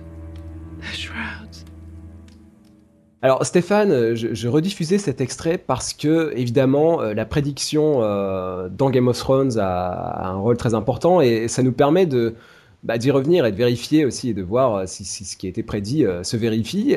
si on reprend les éléments de cette prédiction, Cersei a perdu ses trois enfants à présent, donc Geoffrey, Myrcella et Tommen. Et cette donc fameuse sorcière lui prédisait qu'elle serait remplacée par une reine plus jeune, plus belle, qui la détruirait. Et moi, à l'époque, je t'avais demandé si on pouvait imaginer que ce serait Marjorie, puisqu'il y avait, et tu nous l'avais dit, une confrontation entre Cersei et Marjorie qui semblait inévitable dans cette, dans cette saison ou dans, la suivante. Donc en tout cas, c'est ce qui s'est avéré. Du coup, euh, Stéphane, euh, peut-être deux mots sur cet affrontement et on peut se dire, en, se projetant, et là je fais pas de spoiler, c'est juste euh, de la déduction que cette reine qui la remplacera, plus jeune, plus belle, ça serait Daenerys. Mais on peut effectivement se, se, poser la question et arriver à cette déduction. Euh, sera-t-elle vraie? Ça, je ne sais pas du tout. Euh, ce qu'on peut noter, c'est qu'effectivement, nous arrivons là à, au terme, quasiment au terme, de la prédiction de cette scène pré-générique, donc du premier épisode de la saison 5. Et au passage, on voit que ce qui a été prédit à ce moment-là ne finit d'arriver que dans le dixième épisode de la saison 6. Et donc on a un groupe de deux saisons qui vont ensemble. 20 euh, épisodes. 20, épisodes, qui vont ensemble et qui correspondent à la partie véritablement dont les showrunners sont plus directement les responsables. Et euh, simplement ce que nous avons d'une certaine manière euh, dans cette fin de sixième saison, c'est une forme d'acceptation par Cersei de ce qui a été prédit. Et mhm. en même temps, d'une certaine manière, ça la libère et elle laisse libre cours à cette vengeance dont on peut penser que qu'elle la fomente depuis longtemps. Euh, surtout qu'il y a euh, un curieux dialogue qui dure deux secondes entre Kyburn et elle euh, tout au début de, la saison, où en fait elle lui demande si la rumeur dont ils ont entendu parler est seulement une rumeur ou s'il y a plus. Et on s'est demandé de quoi il s'agissait. Et en fait, on comprend dans le dixième épisode que ce qu'elle avait cherché à savoir et qu'il avait découvert, c'était s'il y avait bien toute cette réserve de wildfire, donc de feu grégeois, euh, dont euh, Tyrion lui-même avait découvert l'existence et dont il s'était servi à la fin de la deuxième saison pour euh, la bataille de la Nera. Et en fait, elle va utiliser à son tour ce, feu et d'une certaine manière, comme, d'une façon plus limitée, mais malgré tout, selon ce que le roi Eris, le roi fou, mhm. avait lui-même pensé faire, c'est-à-dire détruire tous ceux qui sont contre lui par le feu. Et c'est du coup, je reviens à cette prédiction, parce que le, le, personnage de Marjorie collait totalement à ce profil hein, qu'on évoquait. Et oui, bien sûr elle, reine plus jeune. Donc là, on nous a, on nous a bien baladé quelque part. Non? Pas totalement, parce que pas totalement, parce qu'en fait, elle est en prison quand même, euh, et elle est mise en prison euh, suite aux manipulations de, Cersei. Et on se demande bien d'ailleurs comment le personnage va pouvoir en sortir. Je trouve en tout cas que ils ont appris quelque chose de George Martin, euh, c'est justement la gestion du stock de personnages et qu'ils euh, avaient euh, vraiment euh, un casse-tête avec la manière dont il était possible de liquider littéralement tout un ensemble d'histoires autour de Tommen, de Marjorie, du Grand Moineau. et en fait, ils ont littéralement tranché un nœud gordien en les supprimant tous. Et, c'est, et d'une manière qui est tout à fait cohérente et qui en même temps enrichit le personnage de Cersei dont la dimension euh, noire, un peu Lady Macbeth, euh, s'affirme de plus en plus euh, avec le temps. Elle, elle est en quelque sorte passée du côté noir de la force, hein, du côté sombre de la force, on pourrait dire. Mhm. Quelle, quelle, trajectoire hein, pour, pour Cersei. Hein. Moi, c'est vraiment un des personnages qui me fascine le plus dans la série, tous ces états par lesquels elle est passée. Et bah, je voulais revenir avec toi sur le, le costume. C'est aussi un aspect très important eh dans la série le costume noir, puisque là, elle a ce, costume absolument époustouflant. Euh, on a une, une, tunique noire, là, en même temps, avec une chaîne qui, part d'une épaulette euh, à, une autre, une chaîne en argent. On a quelque chose de très, de très original, là. À quoi ça t'a ça fait penser, cette, cet habit euh, que porte Cersei dans ce moment crucial hein, qui révèle encore un peu plus ce personnage? Les costumes, aussi bien de Cersei, d'Elaria Sand et d'Olena Tyrell, qui sont tous noirs hein, dans cette saison, enfin, Olena à partir du moment où Marjorie est, décédée, mhm. mais Elaria dès la première saison, et ce sont des costumes qui tous me paraissent viser à masquer pour partie la féminité. Or, il faut bien voir que pour euh, Cersei et euh, elles sont incarnées euh, par de fort jolies femmes qui avaient, au contraire, plutôt dans la série, montré par leurs vêtements qu'elles comptaient utiliser cette force. Cersei le dit explicitement, hein, qu'une femme doit savoir comment utiliser son sexe, en l'occurrence. Elaria le disait quasiment pareil aussi. Et là, en fait, c'est comme s'il y avait un repli vers ce qui est euh, plus sérieux, dirait-on. Et comme si le pouvoir, en fait, euh, dans la phase tout au moins où on est arrivé, ne s'accommodait plus vraiment euh, de des délices et des charmes du sexe, de la beauté, etc. Là, on a une fermeture qui se voit dans, les costumes, en particulier chez, ces deux, chez ces deux héroïnes. Alors, malgré tout, il est vrai que la robe de Cersei est euh, tout à fait remarquable et qu'elle elle, se met en scène d'une autre, d'une autre façon à partir de ce moment-là. Elle est une espèce de, de veuve noire mhm. et en même temps de veuve guerrière. Et il y a euh, certes une chaîne qui lie les deux épaules, mais sur les épaules, il y a en quelque sorte le rappel de la chevalerie, puisqu'il y a en fait deux petites euh, épaulières en argent, très ouvragées, qui rappellent une armure. Et elle se présente maintenant, d'une certaine manière, comme une reine guerrière.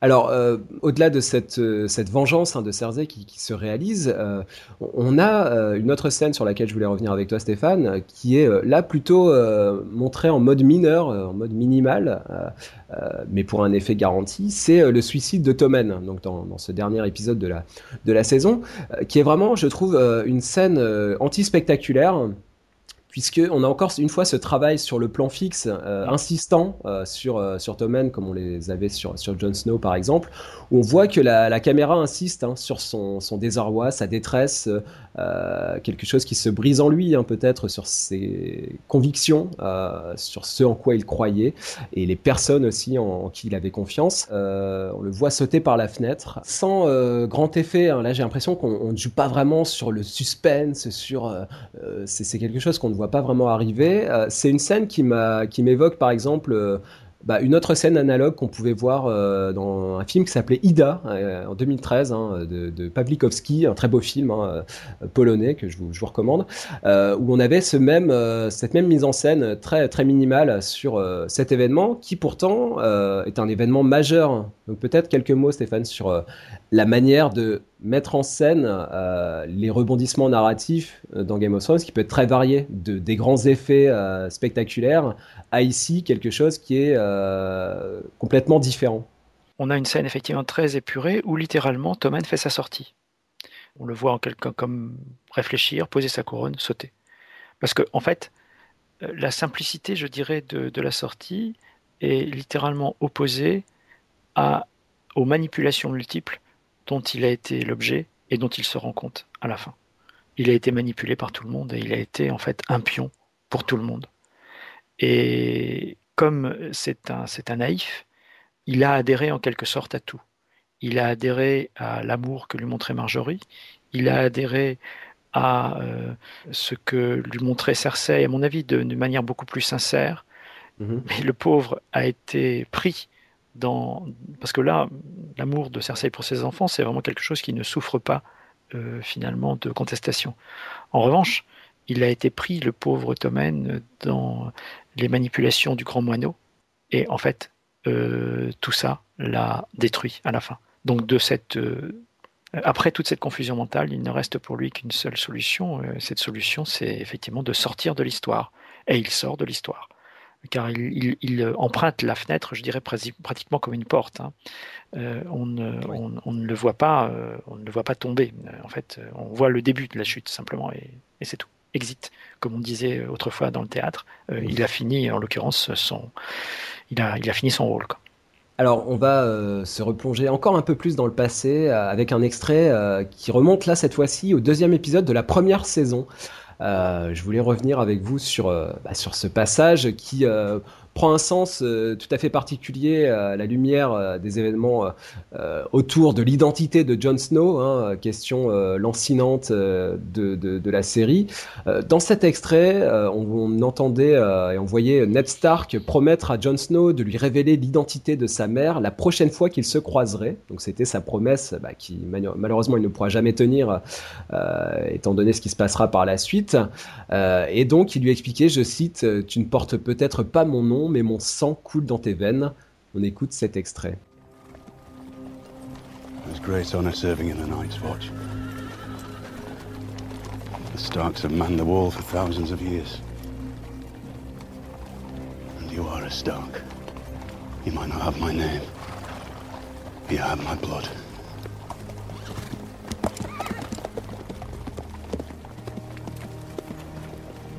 Is my mother alive?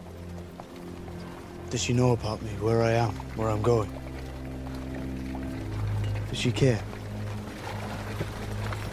The next time we see each other, we'll talk about your mother. Hmm?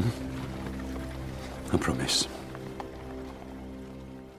Alors Stéphane, venons-en à ce, évidemment ce, jalon très important et cette révélation euh, majeure dans la saison et dans la série euh, tout entière. Euh, alors je, je, cite un, extrait de ton livre pour revenir sur cet événement que tu avais déjà mis en exergue. On voit que c'était un, point crucial. Donc je cite, tu disais, il reste évidemment la question Jon Snow qui vient brouiller le portrait très cohérent d'Eddard Stark, donc Ned Stark.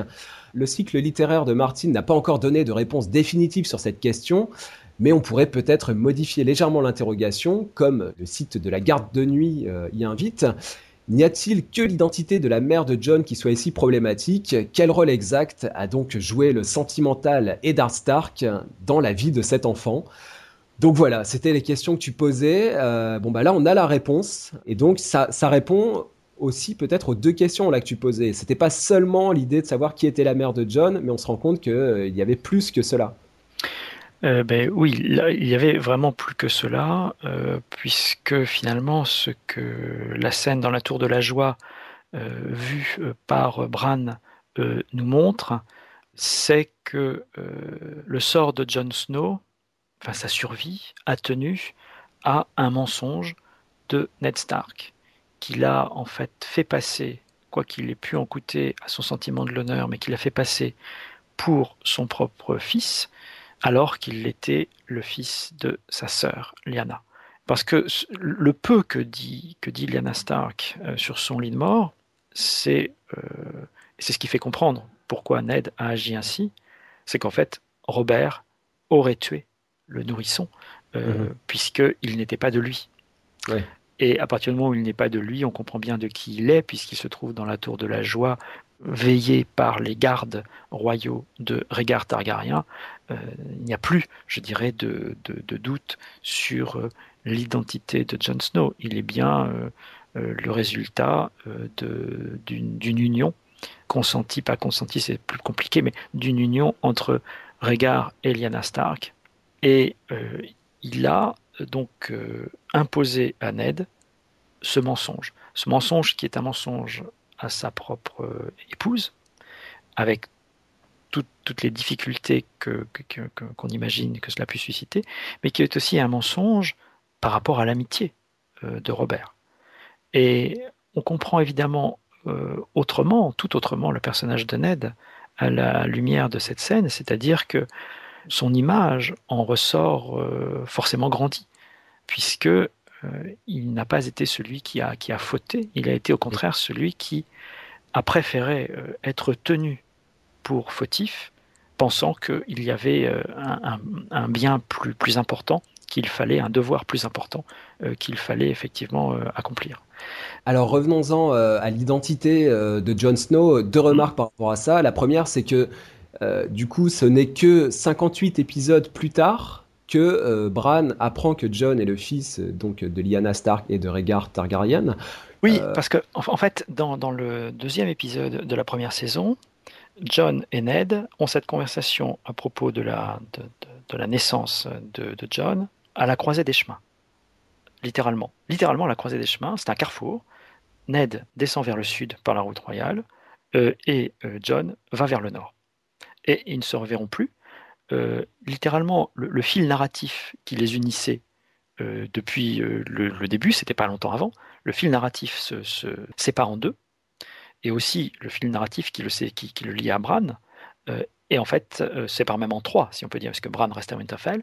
En fait, comme ces fils ne vont pas se relier, puisque il n'y a deux Stark qui se réunissent, vraiment, qui se, pas seulement qui se voient, mais qui se, qui se touchent, en l'occurrence, pour la première fois, à la sixième saison, lorsque Sansa retrouve John.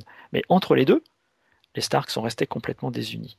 Et c'est cette euh, capacité qui est donnée à Bran par la corneille à trois yeux de réunir, fût-ce par euh, les images, par euh, des trans, mais de réunir ces fils de d'actions différentes. C'est donc par grâce à cette capacité qui est donnée à Bran que des vérités, enfin que des questionnements plutôt, qui se posaient depuis le début peuvent trouver une solution. Et euh, pour autant, euh, Stéphane, du coup, c'est une question, et c'est pour ça que je citais euh, un extrait de ton livre, c'est que c'était vraiment une question centrale et fondamentale, cette identité de, de Jon Snow. Et, et, par rapport à ça, pour moi, en tant que téléspectateur qui n'a qui n'a pas lu les livres et qui, qui a évité de, de, lire les différentes théories sur sur internet, moi ça a été une totale surprise.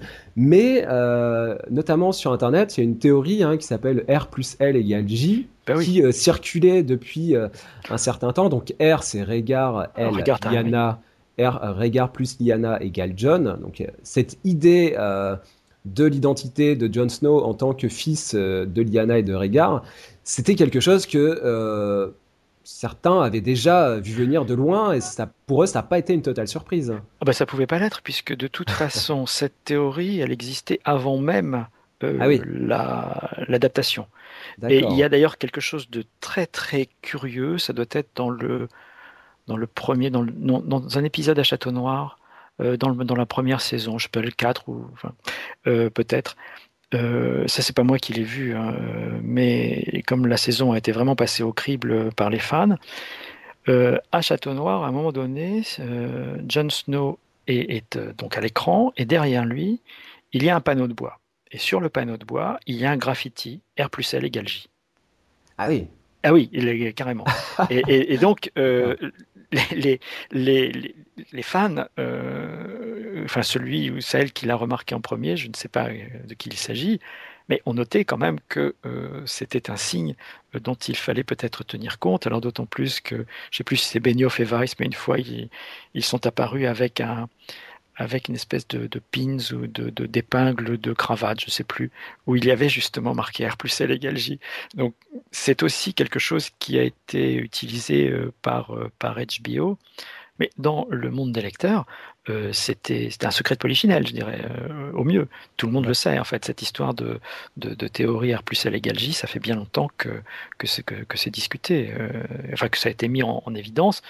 Et d'ailleurs, sur le site de la garde de nuit, euh, l'article qui concernait euh, cette théorie euh, n'est pas du tout un article récent. Hein. Alors sur l'identité du père justement, puisque euh, dans, ton livre Stéphane, en annexe tu donnais des, arbres généalogiques. Donc ça pour moi c'est très pratique pour je, m'y reporte de temps en temps parce que pour voir un petit peu qui est le fils de qui, qui est euh, fiancé avec qui, etc. C'est assez complexe dans la série.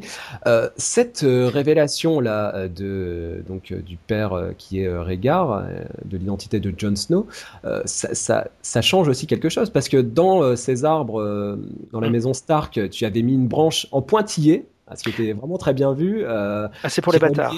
Ouais, ouais, ouais, c'est ça, qui reliait Ned Stark à Jon Snow. du coup, cette branche, il faudrait, là, si on refaisait, si on mettait à jour cette généalogie, il faut la, faut la déplacer du côté de, de Lyanna et la reporter aussi chez les Targaryen. Donc il y a, y, a, y a, un double embranchement là qui se, qui se crée à, à l'aune de cette révélation. Absolument, mais euh, il n'en demeure pas moins que Jon Snow reste un bâtard. Tout à fait. Oui, ça, ne fait pas, ça, ne fait pas de lui un, Targaryen légitime. Euh, euh. Mhm. Voilà. Est-ce que du coup ça, ça, donne vraiment le, sens à, la quête de Bran? Parce qu'on se posait cette question dans des podcasts précédents. on se demandait finalement, Bran, tout, tout, ce cheminement-là avec la corneille à trois yeux, à, à, à quelle, à quelle destinée ça, à quoi ça devait l'amener? Est-ce que c'est ça la réponse? C'était à cette révélation, d'après toi? Non, non.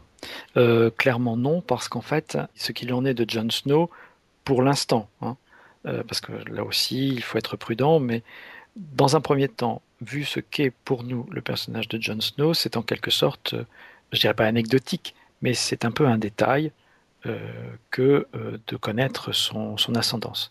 Alors évidemment, il se pourrait que cela revête une toute autre importance plus tard.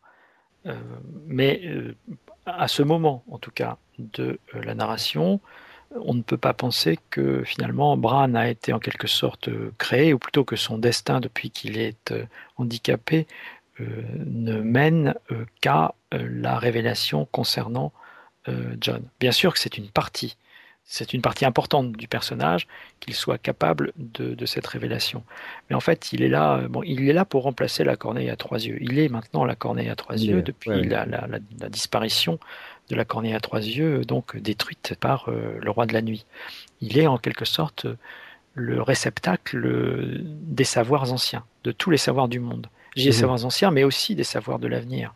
Donc c'est beaucoup plus, beaucoup plus ample comme euh, fonction et aussi comme rôle en tant que personnage euh, que simplement être le catalyseur qui permet la révélation d'une vérité cachée depuis six saisons. On va écouter un, dernier extrait issu du dixième épisode, hein, donc le dernier de, cette saison, sur la vengeance d'Aria, qui commence, j'ai envie de dire, qui recommence, puisque dans cet extrait, on, voit une nouvelle servante euh, officier pour euh, Walder Frey. Euh, et cette servante en question, lui, sert ses propres fils comme repas chaud avant de lui révéler son vrai visage et de l'égorger. Donc on écoute ce dernier extrait, c'est l'épisode 10. Where are my damn moron sons? Black Walder and Lothar promised to be here by midday. They're here, my lord. Well, what are they doing? Trimming their cunt hairs? Tell them to come here, now. But they're already here, my lord. Here, my lord.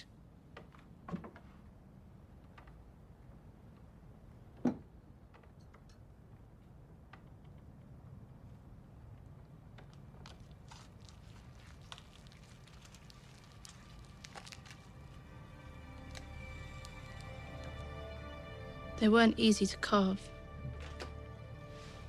Especially Black Walder. Un dernier mot sur la trajectoire d'Aria, euh, Stéphane, euh, donc un personnage aussi euh, qui, a, qui, a, grandi hein, vraiment dans tous les sens du terme. Hein. Je revoyais les, les premiers épisodes, la petite actrice, c'est une toute gamine, hein. elle est vraiment au même titre que l'acteur qui joue, qui joue Bran. Hein. là, pour le coup, on n'a pas remplacé les acteurs, on, on, a gardé les acteurs originaux qui étaient euh, des gamins au début de la série et qui grandissent vraiment physiquement euh, euh, à travers les années, hein, puisqu'on est à la sixième saison, donc le temps passe et leur corps aussi évolue. par rapport à Arya, est-ce que pour toi, au dénouement de, ce, de cet apprentissage, est-ce qu'elle a démissionné ou est-ce qu'elle a au contraire accompli son apprentissage? Puisque je précise quand elle revoit Jaqen, elle lui dit euh, Je suis Arya Stark euh, de Winterfell euh, et je rentre chez moi. Donc, ça, c'est dans le huitième épisode. Qu'est-ce que ça veut dire à ce moment-là ça? Est-ce que c'est une manière d'accomplir sa mission ou alors elle renonce finalement à, devenir une sans visage? La fin de l'histoire, si je puis dire, entre Arya et Jaqen n'est pas n'est sans doute pas écrite. quand on voit Arya Stark quitter Jaqen, on ne peut que se poser des questions. D'abord parce qu'il la laisse partir, euh, mais aussi parce qu'il sourit après, mhm. et, euh, et, aussi parce qu'il lui dit euh, qu'elle est maintenant devenue personne. et c'est au moment où il lui dit qu'elle est devenue personne qu'elle-même lui dit que non, elle n'est pas personne, elle est Arya Stark de Winterfell.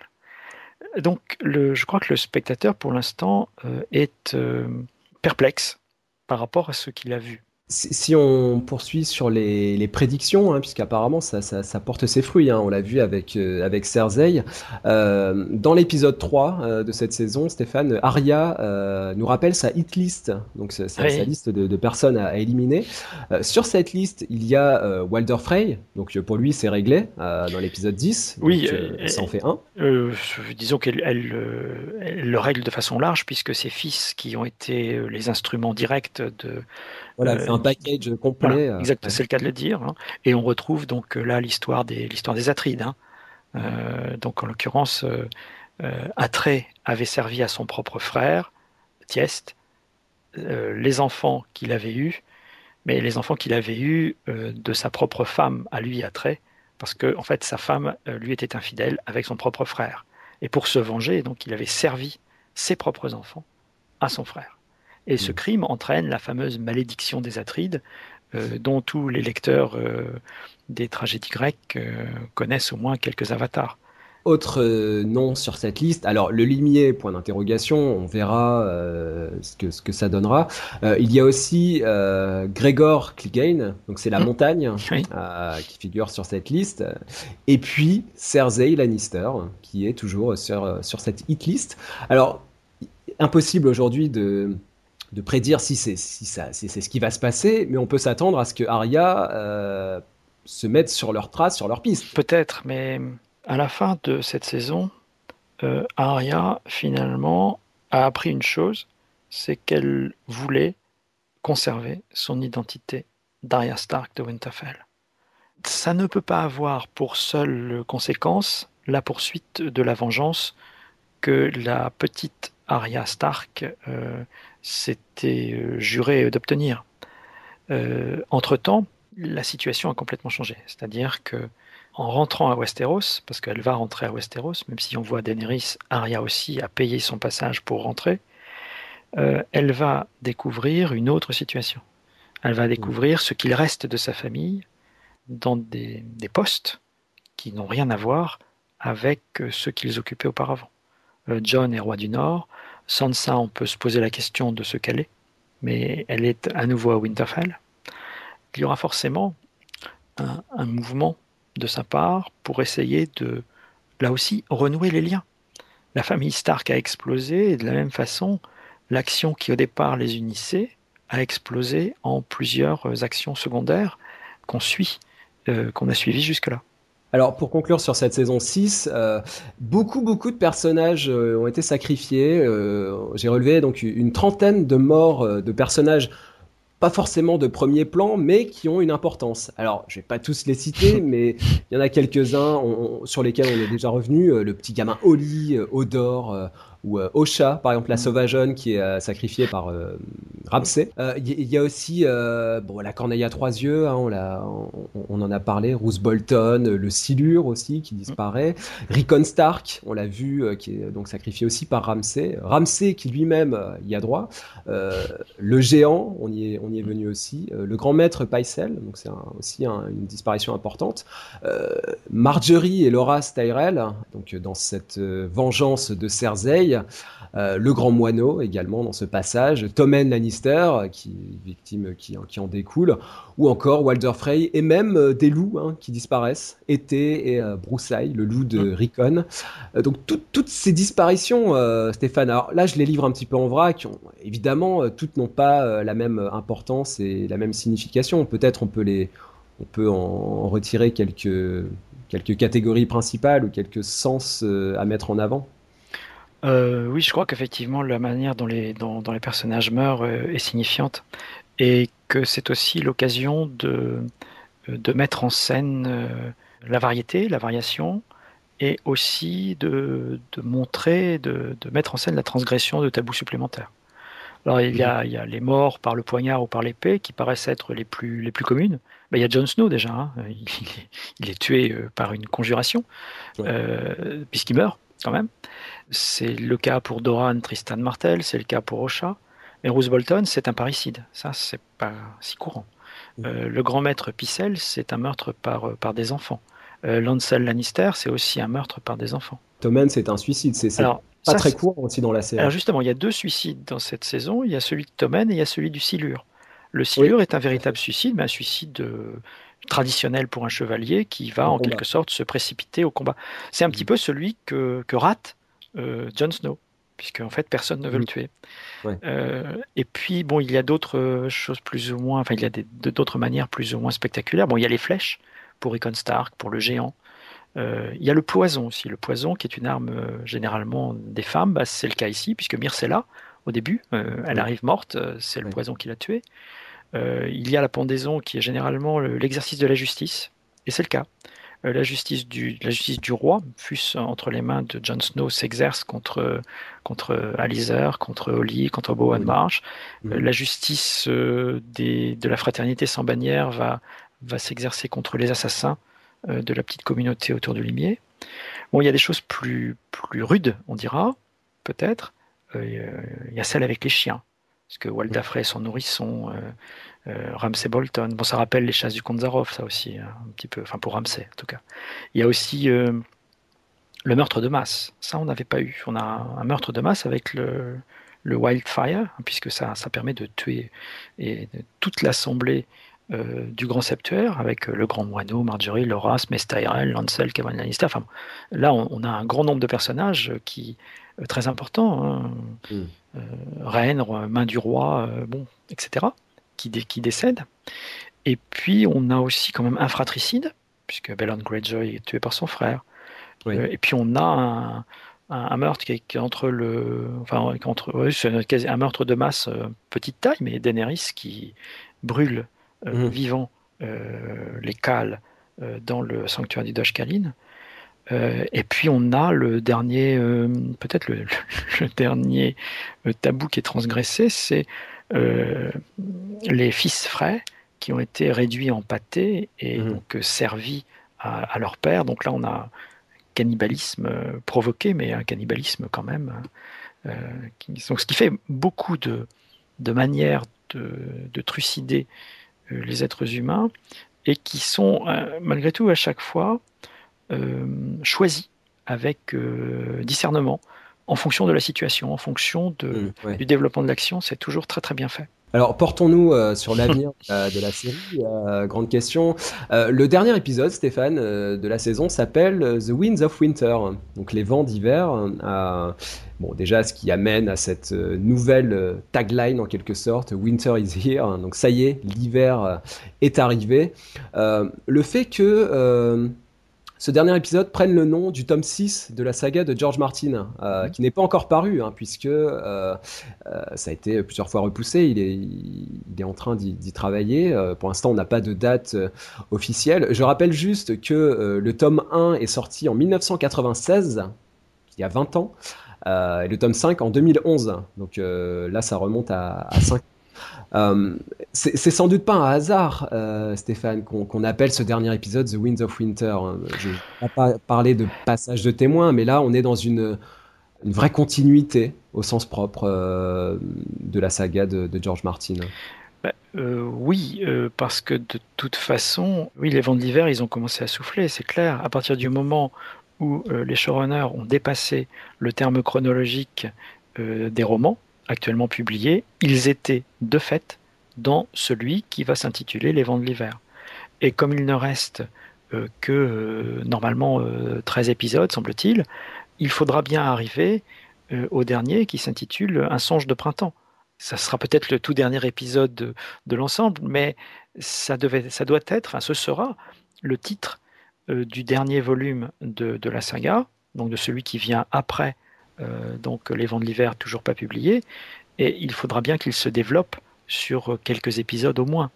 Donc là, Les Vents de l'hiver sont là.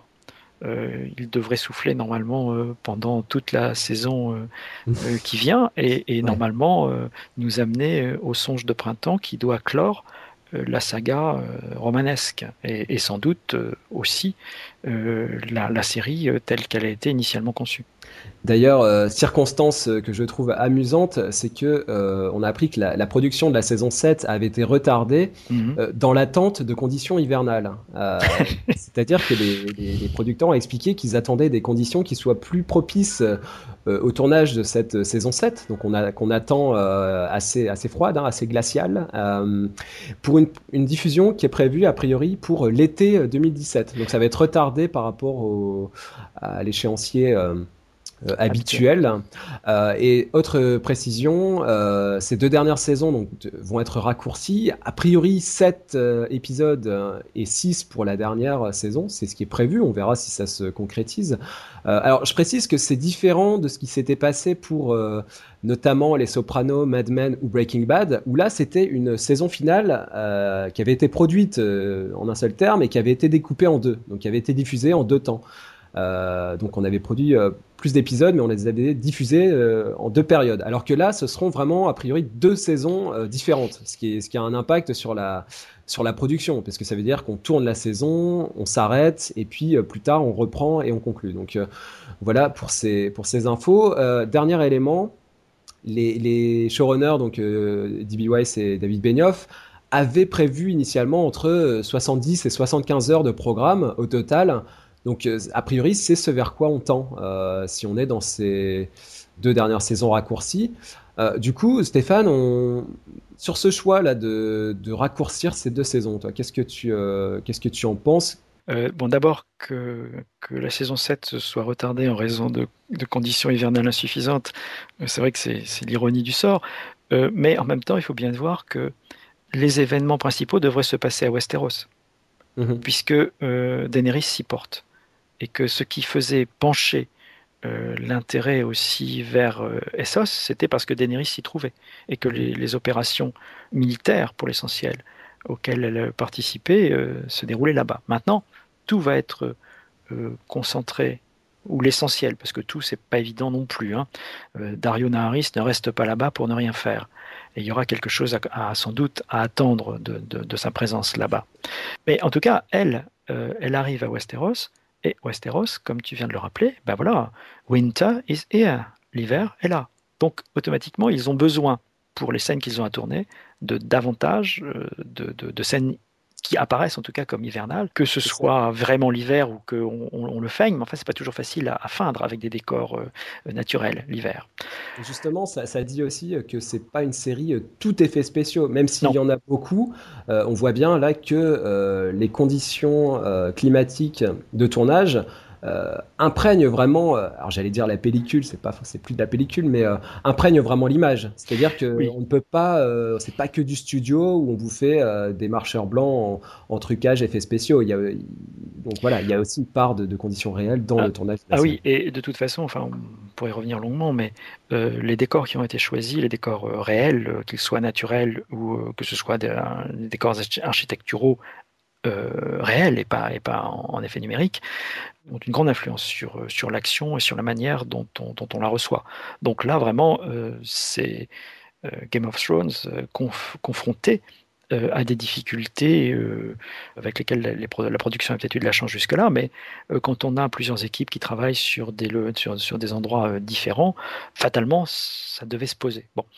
Après, la question des 75 heures, c'est une question différente en fait, euh, il semble que ce soit là la conclusion, alors provisoire, parce qu'on ne sait jamais trop hein, avec HBO, conclusion provisoire du bras de fer entre Weiss et Benioff d'une part, qui voulait sept saisons au maximum depuis le départ, mhm. et la direction d'HBO, à l'époque c'était Michele Lombardo, qui lui voulait dix saisons.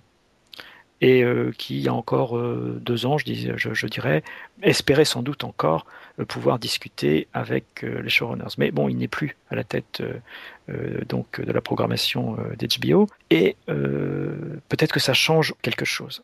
Il y a aussi autre chose, moi, que j'ai lu, je ne sais pas si c'est, comment il faut le prendre, je le livre pour ce que c'est, c'est que les épisodes qui sont à venir seraient légèrement plus longs que ceux que nous avons eus. Le rythme et les différences de rythme qu'on a pu observer euh, dans la saison, et tout particulièrement entre le final, qui est plus long nettement, et d'autres épisodes, euh, le rythme pourrait aussi euh, s'en trouver modifié. Et peut-être aussi cette critique qui a été souvent portée, avec quelques raisons d'ailleurs, hein, de lenteur ou d'épisodes pas complètement bien découpés, s'en trouverait peut-être justement réduite à néant par la simple augmentation mécanique de, de, quelques minutes par épisode. Mais ça, encore une fois, ce sont des spéculations. Oui, ce sont des spéculations et, simplement cela, il est tout à fait possible que nous n'ayons pas de format différent euh, pour ces épisodes euh, à venir. On aura l'occasion d'en reparler euh, une nouvelle fois, hein, la, série qui se remodule, hein, c'est toujours passionnant pour nous hein, qui la suivons de saison en saison, de voir que finalement il y a toujours des variations, et là dans la forme, ce qui va être aussi très intéressant à étudier pour nous, notamment donc, au cours de la saison 7 et a priori 8, donc on a encore un petit peu de temps pour discuter de Game of Thrones.